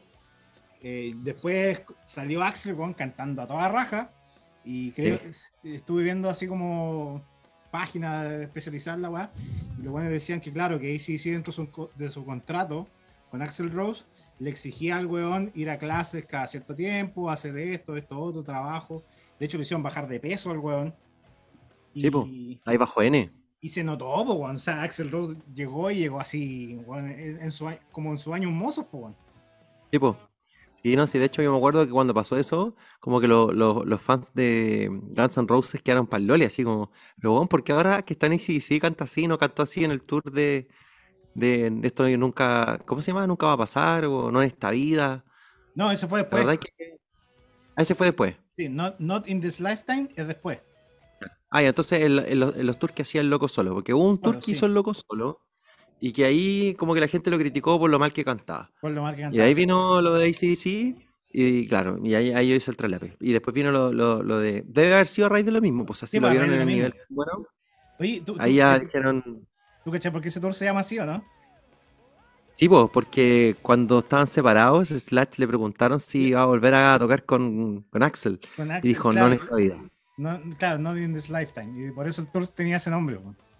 Sí, pues, no, sí, es notable, weón. Sí, notable. yo, Ahí está yo encuent- yo encuentro que esa es una forma muy buena de, de- de hacer el comeback. po. Porque de hecho, por Sí, ejemplo, totalmente. lo que no pasaba en Scorpion, porque Scorpion ha venido como 10 veces con el tour de despedida. Sí, sí. Phil Collins también se pegó como 18 millones de tours de despedida. The Very Last, The Super Very Last, The Ultra Mega Hyper Very Last, The Last of them All, no sé, no sé cuánto, weón. Oye, Pero- ¿y solo escuché Dream o igual escuché otros progresivos u otro, otro ritmo, otro estilo? Me gusta mucho el progresivo. Me gusta mucho el progresivo. Yo to- todo lo que tenga algo de progresivo me gusta mucho. De hecho, yo escucho DGM, escucho Circus Maximus, escucho eh, Dream, escucho Symphony X, escucho eh, One Dogs, escucho Daniel Morse Fan, me gusta mucho. Escucho eh, Voyager. Bueno, hasta ciertos discos nomás, de ahí se puso medio raro. ¿Le Pros? pero- ¿Cuál? ¿Le Pros? No, sabéis que Leprous no, y de Porcupine Tree tampoco lo he escuchado, pero por un tema de tiempo. Tengo una deuda conmigo mismo de escuchar mucho Porcupine Tree porque sé que es un, un icono del, del, del prog. Y ahora están de vuelta en todo caso. Sí, po, de hecho, Sí, pues como en formato poquito. trío se supone. ¿Sabes que te Pero- recomiendo Pineapple Thief? Que ahí toca el batero, el Gavin Harrison. ¿ya? Y no, es bueno el grupo. No es como Dream, no una, no una máquina de, de hacer notas, pero, pero tienen la, la esencia, muy bueno. ¿Sabes qué otra banda más, menos prog, pero más, más rockera me gusta mucho, weón? Que yo creo que ustedes la conocen porque es emblemática de generaciones. Se llama Winger. Que de hecho el vocalista es Sí. Skip Winger. Sí, sí, yo lo he escuchado. Ese loco, weón, para mí es el maestro. Esa voz que tiene ese loco, el, ese loco nació para cantar rock and roll y, y metal. Lo que me hemos estado nosotros pegados harto escuchando ha sido UFO. Sí, ¿La dura? fue como más Más hard hard rock rock de los 70, pero. de los Claro. 70, pero claro. Pero eh, bueno, de hecho, como yo, yo no tengo una banda, pero de repente yo igual estoy tratando de tocar batería y, ahí hacemos sus covers. Viejo. ¿les gusta UFO? Escuchen Winger. Porque Winger nació el No, sí. 70 y fracción y sigue activo. El último disco es del 2000. Ay, no me acuerdo si es del 2010 o del 2015. Pero es mortal, weón, mortal. La voz del loco, la guitarra es súper rockera. Los solos son súper. No son solos virtuosísimos, pero tienen tanto feeling, weón. Es puro feeling. Winger es puro feeling. Es maravilloso, weón. Y aparte de progresivo, ¿algún otro estilo que te llame la atención? Eh, el power a veces como para andar en bicicleta a 200 kilómetros por hora. claro. Eh, a que no le ha pasado. Eh, pero todo lo que tenga guitarra, soy guitar lover, eh, me gusta. Está lo mismo el estilo. Mr. Big. Eh, sí, pero Bueno, sus temas. con- considerando que está Paul Gilbert, puta estuvo Kotzen. Tipo, es que me pasa algo con Paul Gilbert. No soy tan, tan fanático de Paul Gilbert. Como que algo tiene que. De hecho, Steve Vai tampoco, weón. Como que Steve Vai no- no. Tiene temas que son maravillosos, majestuosos, increíbles y otros temas que no los paso, Con. Satriani también me pasa eso, pero Satriani lo, lo paso mucho más. Pero Steve Vai, no sé, como que algo me pasa ahí. El Oye. gordito Romeo me, me cae mejor. Sí, sí, Romeo seco. Sí. Hoy bandas latinas o chilenas progresivas. Sabes que no escucho casi nada en español, por no decirte nada. ¿Para qué te voy a mentir? Y Ah, polí- No soy polímetro, ¿no? Ahora te recomendaría. de- Son mexicanos. Escuché un poco de Dorso en mi época de colegio. Y la que nombré ahí- siempre tú. ¿Cuál? la mexicana que tiene un solo disco. Ah, tercer acto, pero eso es como hard rock. ¿Mm? Pero de ahí, puta, ahí está Ágora, que es el mismo vocalista, y es como Dream, pero en español. Ya. Es súper bueno. Bueno, ahí, ahí tenía hartas variantes de Power, slash prog, slash cosas raras que son en español también. Yo siempre he considerado Rata Blanca una fusión súper rara, pero es como que tiene su estandarte que como Power, Epic. Sí, cosa rara. Rata Blanca inicialmente era como Ingrid Malmsteen. Es que fue mutando, po. Claro, después terminaron como Deep Purple, una wea así. Eso mismo debo decir. De hecho, sin ir más lejos, eh, Rata Blanca tiene un concierto en Argentina que invitan a Glenn Hacks y tocan Born. ¿Viste? Y a todo esto, bueno, hay que reconocer que Glenn Hacks es, una de las joyas de las voces. El viejo tiene setenta y tanto y sigue cantando igual, weón, igual que en la época de, de Deep Purple. weá Es que otro weón es es brutalmente igual a su época antigua, weón. ¿Mm? Sting. Sí, Cuando vino a Chile la última vez, yo lo fui a ver y, y weón, yo no soy muy fanático de Sting ni de Police ni nada, lo respeto porque de Police es un pedazo de banda en la historia de la música, pero weón, cantaba todo, hizo agudos, weón, les llegaba igual y afinadito. pero Sting igual ha bajado un poquito los tonos. Sí, sí, es que a esta altura ya todos yo creo que los están bajando. pues. Pero- Bono pero- también bajó los tonos. Pero Glenn Hacks no, po. Es como, es como, Como la- Dickinson. el mismo mérito que tiene Bruce Dickinson, que Bruce Dickinson sigue cantando Sí. los mismos tonos que Maiden, po, que en la época de, de sus son- años dorados. esos, son, esos son seres humanos fuera de este mundo, weón. Y a por eso son como tres. te, te- te recomiendo, Claro. te recomiendo así como, para que lo- si no lo habéis visto, lo veáis, hay un, hay un concierto como conmemorativo de Deep Purple, que toca el baterista de Deep Pur- de Deep Purple, toca Glenn Hacks, y tocan Burn, y la canta con Bruce Dickinson. Igual es literalmente un duelo así como que, ¿cuál de los dos canta más alto? Y con Total. sinfónica y todo, y la pasan así a toda raja. Es una weá que es hermosa como suena. Oye, ¿y con qué disco entraste a Dream? Con el mejor, el Metropolis Parte 2.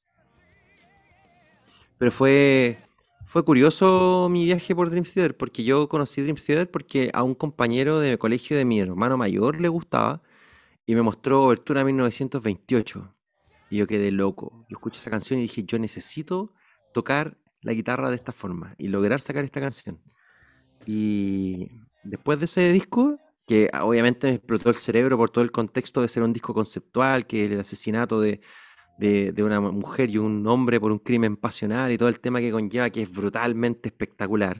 De hecho, el disco está escrito como musical, para los que no lo han visto.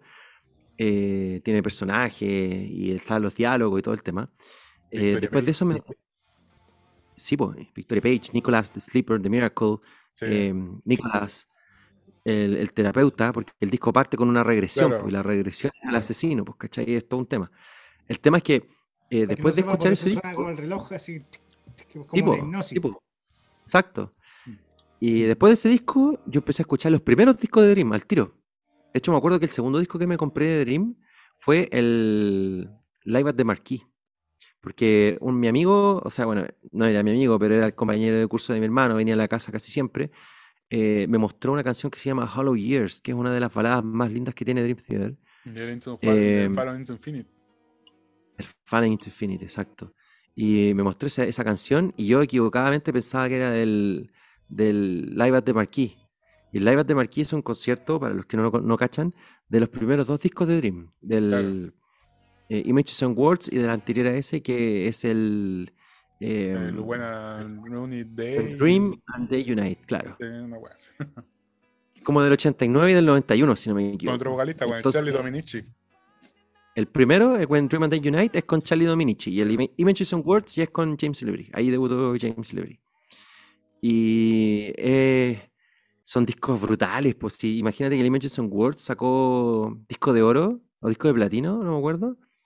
Y fue número uno en, en MTV, el, el videoclip. ¿Cachai? En la época dorada de MTV, obviamente. Y- eso, eso es muy, eso es muy como recalcable, porque tener una banda progresiva que tenga un videoclip y que sea número uno en MTV, pues, da- dado el tipo de estilo que conlleva el progresivo, es súper llamativo, pues es una weá que es súper. De hecho, por lo Que en esa mismo, época por lo mismo am, estaba leyendo que a, am, a James Labrie lo invitaron a. O sea, no lo invitaron, pero lo, lo llamaron para hacer las audiciones para reemplazar a Bruce Dickinson cuando en el noventa y tanto Dickinson decidió Separarse de Maiden. separarse de Maiden, invitaron a James Labrie. James Labrie dijo que no, porque por el éxito que tuvo en Mitch and Words, dijo: No, puta, estoy en un proyecto que está como bien Encaminado. bien encaminado, ¿cachai? Bien bueno. Bueno, no quiso. po. Bueno, y no sé si el tiempo bueno. habrá, no sé si habrá sido la mejor decisión, yo creo que sí. po. Yo creo que sí, yo creo que James Lebris logró lo que pocos vocalistas han logrado en la vida, que es ser una voz característica de algo, que tú lo escuchás y tú decís, esta banda. Bruce Dickinson lo logró. eh, Bruce Dickinson es Iron Maiden. Sí, porque Eh, lo ha logrado los, discos de Blaze y puta. Siendo que yo no encuentro malo a Blaze, pero es distinto, no Ah. es lo mismo. Exacto, exacto. Tú, tú no escuchás esa epicidad y esa, ese timbre característico de Dickinson que tú decís, esto es Iron Maiden, y, y no tenéis dudas, ¿cachai? Aunque esté cantando otra cosa. de, Lebris lo mismo. De hecho, el weón estaba como muy inspirado en lo que hacía el, no recuerdo el nombre, pero el vocalista de Queen's Rights, que igual tenía como la misma teatralidad, el mismo, los, los tonos altos, ¿cachai? Era como que, Sí. puta, este weón es lo que quiero hacer, pues. Y de hecho lo Bueno, hizo. cuando, cuando Dream Theater buscó un reemplazo para Charlie Dominici y que llegó James Lebris, en los documentales dicen que ellos buscaban algo épico y agudo como Bruce Dickinson, así literalmente. Y ahí apareció James. Y la gracia es que le agregó un timbre mucho más rico, eh, menos chillón, por así decirlo. Muy amplio. Eh, Men- menos gritado, Claro. ¿no? porque Bruce Dickinson es como. O sea, la técnica de Dickinson es súper compleja porque te da la sensación de que grita, pero es un grito como muy comprimido. exacto. Exacto. Entonces, claro, eh, Bueno, y- difiere de Labri. Claro, y, pero Labrie hizo esto que es ser un sello de, una banda que ya a estas alturas es, legendaria, que tiene su, nombre más que reconocido en todo el aspecto del progresivo, es un referente. Si bien se basaron en, el papi de todos, que es Ratch, yo creo que ya a estas alturas están totalmente comparables porque han sido un constante eh, séquito de álbumes y conceptos, canciones, proyectos solistas y demás es que han marcado que efectivamente cada uno de los integrantes que está en la banda son un referente en el progresivo. Sí. De, de hecho, no sé, bueno, de más que lo sabes, pero Pornoid era muy amigo de, Neil Peart. de Neil Peart.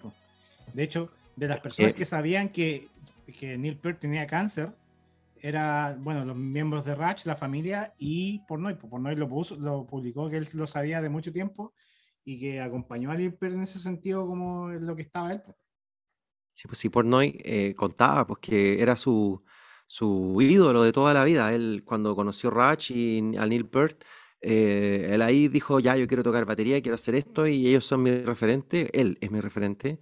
Y estaba destrozado cuando murió Neil Peart, pues, destrozado, así, mal, se le notaba. Sí. Y bueno, ahora hay rumores de que por ahí Ratch eh, retoma con Portnoy, ojo. Claro, es que son los mismos rumores que dicen que Pantera volvía con Zack Wild. po. Era como, es como, es Sí, verdad. es como, como, Sí, es verdad. como que está ahí el rumor, pero al final. como el no- fandom. Y- Claro. Y que Zamorano iba a jugar en Guachipato. También. son, son- son rumores que siempre existieron, pues, que, que Zamorano iba a jugar en Ojalá vuelve Guachipato. a, a Deporte de Iquique. claro. Pero. No, pero, pero hay un tema de, de, de referentes con respecto a Dream y creo que en este disco último, el A View from the Top of the World, y en el anterior, el Distance Over Time, ellos retoman eh, la esencia de Dream y retoman cosas importantes que es como tocar eh, porque sí, porque les gusta, porque disfrutan. Y si bien el disco anterior también fue con Mangini, Mangini era como un nuevo baterista, era un, un pajarito nuevo, entonces no se atrevía, parece, a, a- a aportar tanto como sí lo hizo ahora. Pajarito hecho, en este nuevo, disco hay canciones- entre comillas. Entre comillas, pues, pero eh, probablemente no tenía la confianza de aportar tanto. Él estaba tan como feliz de estar en la banda que probablemente no se atrevía a meter tanto en la cuchara, pues, ¿cachai? Pero en este disco, él ya, ya de frentón, la banda lo, lo- lo dice, eh, que Mangini les dice, mira, tengo estos, estos eh, samples de algunas cosas que yo he creado y podríamos usarlas en alguna canción. Y básicamente crearon las canciones, o algunas, en torno a, lo que Mangini tenía. Y eso es lo que conversábamos al principio, que Portnoy o Mangini son eras distintas, son cosas distintas, son facetas distintas de la banda que gracias a Dios y, y- a ellos mismos, en verdad. Yo agradezco que han mantenido su identidad porque si no hubiesen hecho que yo me alejara de la banda. ¿Y qué es lo que le pasa a la gran mayoría de, la- de las bandas que son, eh, digamos, longevas? Oye, eh, Claro, y emblemáticas. Sí, no, en realidad la pregunta iba de, de respecto a eso porque siempre es el punto de división. Siempre dicen así como por nueve Mangini, es como. Es, Es como que te puede gustar uno u otro. Y, y lo que yo, lo que yo siempre he dicho, y lo que yo comento con mis amigos, es que disfruten los dos porque son distintos, no, no los compares. Si todos somos románticos, todos nos gustan los primeros álbumes de Dream y ojalá sacaran otro Metropolis parte 2, otro Images and Words, otro Awake, incluso otro Falling into Infinity. A mí me encanta el Falling into Infinity, mí me encuentro igual, un disco tremendamente infravalorado. Sí. ¿Cachai? De hecho, estaba como. Porque tienen canciones más cortas. como De hecho, Dream Theater en esa época estaba como pensando en acabar con la banda. Sí, po, Porque el grupo. estaban a punto del el. Claro, porque el disco no tuvo mucha aceptación en la discográfica y muchos contratos. Así que se tiraron con el Metropolis, eh, con el Easy from the Memories. Así como la última apuesta, con tecladista nuevo, ¿cachai? Y ahí le dieron Sí. al- el palo al gato. Y Sí, puta, la weá le salió mortal, el disco excelente. Hay, hay una mezcla de cosas. De hay hecho, una el- mezcla de eh, en el Fallout Infinite el logo es distinto porque ya así como que le daba lo mismo. Porque Sí, las letras, las fuentes diferentes, Sí, ¿verdad? Sí, distinta, mo, porque por lo yo pensaba en eso, puta, saquemos este disco, como cumplamos con el contrato, y- pero así como que putas canciones más cortas, entre comillas, porque igual hay canciones como de 10 minutos, ¿cachai? Y, Sí, pues, Trial no, of Tears, tremendo tema. Claro, Y y el está disco- en el Falling into Infinity, New Millennium, el disco es temazo. súper bueno, muy buenísimo. O sea, eso- se les criticaba que no tenían mucho progresivo, yo lo encuentro un disco muy... De hecho, Total. el- a Derek, que era el tecladista en esa época, yo lo encuentro como que fue muy aporte, aportó bastante al- a lo que Me gustó fue caleta el el- estilo que le puso. Oye, de- Es, de- bueno, es bueno que tenga esos matices de, de cambio. ¿Y qué, qué te pareció a ti Son of Apollo? ¿Lo has escuchado? Sí, pero tiene algo que no me agrada tanto. Creo que es la guitarra. Ese- esa mezcla de guitarras que tiene, de hecho el loco usa una guitarra doble.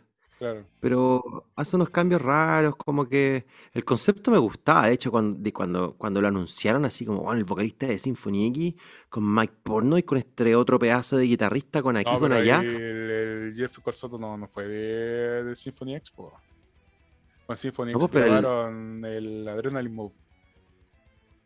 Pero ¿cómo se cómo, cómo el ay, se me olvidó el nombre? Jeff, Jeff Scott Soto era vocalista, fue vocalista de Ingrid Malmsteen, incluso fue No, no, no, pero es que grabaron, entonces a lo mejor estoy confundiendo porque según yo, eh, yo, yo entiendo a Adrenaline Mob, y, pero el Sons of Apollo no era con inicialmente con el vocalista de Symphony.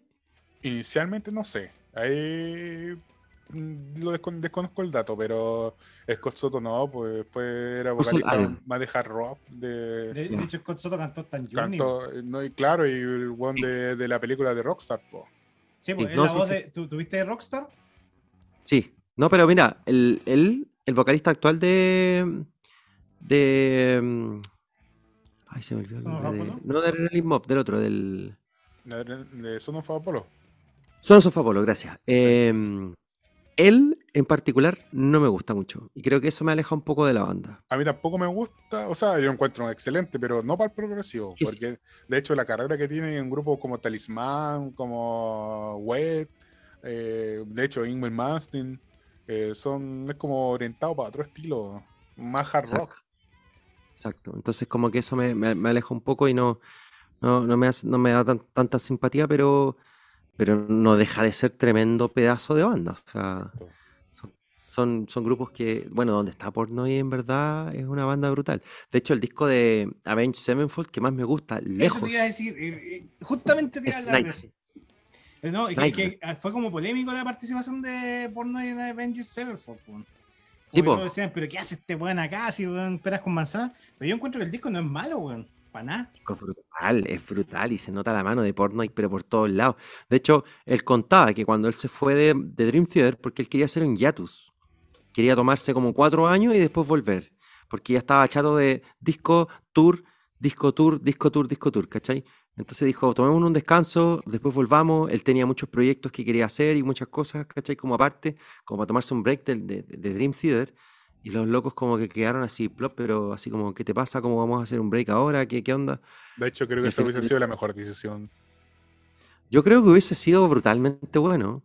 No Sí. hubiésemos tenido un hiatus tremendo, pero hubiese sido increíblemente productivo para el área creativa y para el tema de las relaciones personales y todo el tema. Ahora, la parte económica para Dream Theater, o sea, el resto de la banda probablemente hubiese sido un poquitito eh, mala, básicamente, ¿te fijas ahí? Yo creo que por ahí va el tema, un tema comercial, un tema de Lucas. Ahora yo Sí. soy de los, yo soy de los buenos, yo soy, yo lo reconozco, soy de los, las viudas de Pornoy, porque me gustan los discos de Dream con Pornoy. Pero una de las cosas que agradezco y a la vez me, me siento que ¿Te gusta, pero no me, gusta pero no me gusta que, es- puta, que se haya ido de Dream por, por el hecho de que dejó a Dream sin, sin Pornoy, digamos, pero a la vez los proyectos, Adrenaline Mode, eh, de Winery Dogs, puta, de Winery Dogs una de mis bandas favoritas, po. y yo cacho que si hubiese estado en Dream no, no hubiese existido. no. No, po. No, po. Es complicado eso. Pero claro, pues todo pasa por algo. Al final, eh, Mike Portnoy ya ha hecho leyenda, ya teniendo esta, este sello tan característico, eh, logra en la banda en la que se mete dar una, una- un sonido, un, acompañamiento a la guitarra, un acompañamiento al teclado o a lo que esté siendo protagonista en el momento que ya es súper característico y que nosotros, los viudos de, o los que conocimos a Dream Theater en algún momento previo, eh, extrañamos de cierta forma. Y que en este disco yo siento que Mangini tiende a suplir de forma muy buena y que nos empieza a, a- o nos da una pincelada de lo, de lo que pudo haber sido en algún momento. Eh, y, lo que les decía al principio de que Mangini está como ahora más empoderado de, aportar más, de hacer más cosas, de imponer un poco más su sello y no tanto de, reemplazar a, a Portnoy. eh, y se nota, y se nota que es un estilo distinto y está bien, no es malo.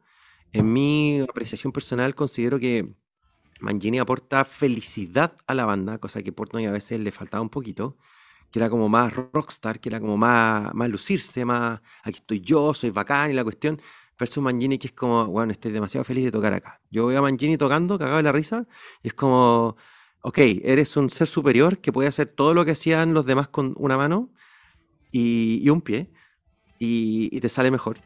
Pero eh, te falta algo. ¿Cachai? Entonces como que suplen algunas cosas con otras. Como que el disco, si tú lo escuchas con atención, es tremendamente técnico. Tremendamente técnico. Pero le faltan algunas cosas quizás de feeling o algunas cosas como que, bueno, ha sido como un estandarte en las críticas de Dream Theater, la falta de feeling. Pero, pero me gusta mucho este disco porque supieron hacer sinergia de una forma eh, más completa que en el disco anterior, a pesar de que el disco anterior es muy bueno. Distance Over Time creo que es el regreso de Dream Theater a, su, a sus raíces y ahora como que vuelven a, hacer un, a sacar una wake, si tú quieres, siendo Distance Over Time una suerte de Images and Words. Y, y, estoy contentísimo. Me gusta mucho lo que hizo John Petrucci con su excursión a las ocho cuerdas. Mantuvo el sello, no hizo Gent, que odio el Gent, me carga, no me gusta, lo siento amantes del Gent, nada que hacer. Y, y, me gusta, me gusta. Es un disco que resume mucho lo que es Dream Theater. Y de hecho, qué curioso que te, que te guste Awaken eh, de, de, perdón, Sleeping Giant. Tú dijiste que era tu canción que te gustaba favorita. Claro, a mí, a mí me llamó la atención porque la encontré como distinta. Hay un documental que firmaron ahora con el disco nuevo, este A View from the Top of the World, porque de hecho es el primer disco que graban en su propia eh, estudio. estudio. Crearon un disco un, un, estudio ellos mismos. Y este es el primer disco que ellos graban ahí mismo. Entonces es como 100% al gusto de ellos en todo. Y les preguntaron cuál era la canción favorita a cada uno de los integrantes. Y James LeBrie dio como la, la, la pauta y dijo, a mí me gusta Sleeping Giant. ¿Por qué? Porque Sleeping Giant tiene todo lo que es Dream Theater hoy día. Si tú escuchas esa canción vas a escuchar todo lo que tiene Dream Theater para ofrecer. Sí, de hecho, y por de eso hecho, me, es, no que me no, Es como escuchar un Dream, así como un resumen de Dream. Eso mismo. Nos guste o no, a mí me gusta más Answering the Call y me gusta más Transcending Time. Son mis dos temas favoritos del disco. De hecho, yo escuché Answering the Call y dije, chao, voy a vender una guitarra y me compro una de siete cuerdas. Necesito tocar esta canción. Y obviamente a Change of Seasons y cuantas más que son maravillosas en siete cuerdas. Pero eh, dije, necesito to- sacar esta canción y, escuché Sleeping Giant después del de haber escuchado el comentario de la Brie y fue como, sí, en verdad tiene razón, tiene todo. Es un popurrí, pero mortal. Es un resumen. Es como si te lo resumo así nomás, hubiese dicho resumen. Resume esta weá. Claro, ¿sí? Es como un resumen de, de lo que es Dream Theater, de lo que tiene que aportar, de las variantes que tiene, los cambios, la batería, el- la guitarra, el teclado, el bajo. eh, me gusta, me gusta. No, hace rato que no me gustaba tanto un disco de Dream y creo que hoy lo hicieron súper bien. Creo que se notó la, la comodidad con que lo hicieron. Creo que se notó la evolución de, de- de todos los integrantes en el tiempo y la madurez para poder generar eh, música a pesar de los tiempos que estamos viviendo. Oye, te quería hacer una pequeña mención, pero los que hayan visto eh, el videoclip de mm, Liquid Tension Experiment, el ¿cómo se llama el tema? Algo de, de Passage of Time. Eso. Tiene como eh, sonidos muy característicos de los temas Dream antiguos. Y si tú miras el videoclip, por no está tocando con una batería que la batería, lo, no sé técnicamente cómo se llama, pero son así como unos pequeños tom chiquititos largos. Tienen los Ujú. logos de Dream Theater. Es la batería que él usaba antiguamente, una morada. Sí, Tiene- Tiene los Sí, sí, la- La Purple Monster. La Purple Mountain. esa misma, la Purple Monster. Sí, de hecho, eh, Portnoy hace eso. Él tiene todas sus baterías de Dream Theater con los, con los parches y todas las cuestiones y creo que nosotros hemos dividido más la banda que ellos mismos. Sí, Creo que, de hecho, Portnoy sube fotos con Petrucci y las familias, juntos, pasando Año Nuevo, pasando Navidad, y ellos, ellos realmente son familia, ¿cachai? Imagínate, 25 años de banda y veintitantos años o treinta y tantos años de, de estar juntos y conocerse. Eh, John Petrucci conoce a John Mayung desde, desde que son cabros chicos y se habían metido a la escuela de música, ¿cachai? Entonces imagínate, ya son personas que van a llegar a los 60 años. Se conocen hace prácticamente 40 años, 40 y tantos años conocen a, a John Petrucci y John Mayung se conocen más que probablemente a sus esposas y a sus hijos. sí. Entonces, es una cuestión que no deja de ser, po. De hecho, como tú lo dices, yo creo que los mismos fans han dividido más la banda que, que ellos mismos. Sí. Pasa mucho también con, por ejemplo, de Wine Dogs, ellos comparten así como videos juntos y todo. Bueno, que se- ahora se ve el tercer disco finalmente, que dicen que es el último. Ellos dicen que van a hacer una trilogía, así que hay que estar, hay que estar pendiente cuando hagan el World Tour, porque bueno, si no vaya a ese, ya no va, cagaste. Sí. No, hay que verlo ahora, hay que verlo. Y De todas maneras. Mm, eh, creo que estamos por el día. Bueno, para ir finalizando este capítulo que es igual se ha extendido, pero ha sido entretenido. No, Ah, no, bueno. tiempo- Hay una. Leo, cu- cuando queráis venir de nuevo, tú nos decís nomás y las puertas de Rocky Piscola Eh, están abiertas. yo feliz, yo feliz. Conversamos lo que quieran, lo que nos queda pendiente, porque en verdad podemos hablar 80 horas más de, Sí. del Por eso, disco, de, Pero, de pero los en proyectos honor al- en honor al tiempo hoy, eh, vamos a. Tírate un recomendado, Leo. Es una, es una sección que es para mí, pero yo te la cedo. Para los que no han escuchado Dream Theater, yo les recomiendo debutar con uno de los dos o ambos discos, que son el Images and Words, que es un disco de los orígenes de 1992, si no me equivoco, Sí. y o eh, Metropolis Parte 2, Scenes from a Memory. Si debutan con el Images and Words, te van a escuchar una canción que creo que es la primera, que no, la última, no me acuerdo, primera o la última, se llama Metropolis Parte 1, The Miracle and the Sleeper. Y el disco se llama Metropolis Parte 2, Scenes from Memory. Entonces, tiene una continuidad porque se supone que el primer tema es un tema conceptual que habla del Miracle, del Sleeper y de ciertas cosas que van a ir pasando a lo largo de la canción, que en el disco que se llama Metropolis Parte 2 es, una, un explayado, es una explicación, un- un detalle de todo eso, pero es una obra de arte. Si quieren deleitarse de verdad y ver una película a través de la música, escuchen el Metropolis Parte 2. Si quieren ver la esencia real de Dream Theater y sus orígenes, escuchen Images and Words. Y yo creo que por lo menos una canción les va a gustar, sí o sí. ¿Tú- ¿Tú te habías perca- per- percatado que en el Dimension Wars, el... no, nada que ver, en el Listen from the Memories, en la última canción termina con un sonido y el Six Degrees of Inner Turbulence empieza con el mismo sonido? Sí, pues. Y de hecho, eso da pie a el 12 Step Suit, que es una Claro, canción que creó exacto. Mike Portnoy a raíz de su. Porque Mike Portnoy tuvo problemas con el alcoholismo. Sí. Entonces, Toma él mucha piscola, tuvo- por no, era muy piscolero. y él hizo una canción que es un tema del Six Degrees of Inner Turbulence, un tema del Train of Thought, un tema del Octavarium, y así, un tema de, de tres, de tres discos, De se divide en tres a cuatro partes cada uno, y son 12, 12, fra- 12 pedazos en total, y es- son los 12 pasos en los que él describe su proceso de dejar su adicción al alcohol. Que de hecho, Es no- de vino a Chile tocando eso. Sí, sí, hace, hace- 12 Step. hace como unos 5 años atrás. Por ahí. Oye, eh, último dato rosa. eh, ¿Cuál es el de las Torres Gemelas? El, el en vivo. po. Live Scenes from New York. Exacto. Sí, porque tuvieron que cambiar la portada porque se lanzaba el 11 de septiembre de- del 2001. No, y la mala cueva que se lanzó el mismo 11 de septiembre y venía con las Torres Venía con las Gemelas. Torres Gemelas y después tuvieron que reeditarlo y cambiarle la portada. De hecho, Claro. para, para los coleccionistas es una wea. Maravilloso, oro Claro. puro. El cáliz, puede tener el que tiene Sí, las. Torres Gemelas. Es como el Metallica con, la- con las letras verdes. Tipo, Claro. tiene su, su, su, su connotación ahí. El disco del Live at the Marquis era un corazón con una corona de espinas en llamas. Y el Live Scenes from New York es una manzana en llamas, con la corona también. Pero en, la- en, la- en las llamas venía la silueta de los edificios más emblemáticos. El Empire State, las Torres Gemelas y todo eso. Y a raíz del atentado sacaron una versión nueva después de eso que era sin las Torres Gemelas. Sí, ese, ese es como el santo grial para los fanáticos de Dream po. O como el, el de Scorpion, el Killer eh, Virgin Killer, o algo así. Sí. Killer Vir- Virginity, algo así. Que sale una niña chica, bueno, es literalmente, no sé si es una niña muy chica, pero sale como una niña chica en pelota con a, través de un vidrio y el vidrio tiene así como un par de rayados y donde le tapa sus partes. Pero esa, esa portada también fue censurada y después salió otro otra reedición sin esa portada. Por decir que el que tiene la portada con la niña chica también tiene una joya entre manos. Claro.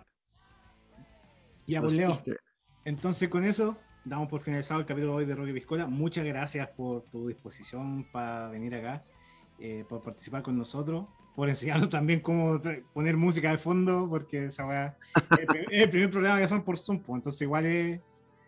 Pero, bueno. puta, muchas gracias por esto, eh, por la disposición para venir. La gente, nuevamente, que los, te sigan a través de Elige tu Piscola. Eh, bueno, ¿En el recomendado, el recomendado ya fue, eh, claro, en, en Instagram. Eh, que también te busquen el, el video tuyo en.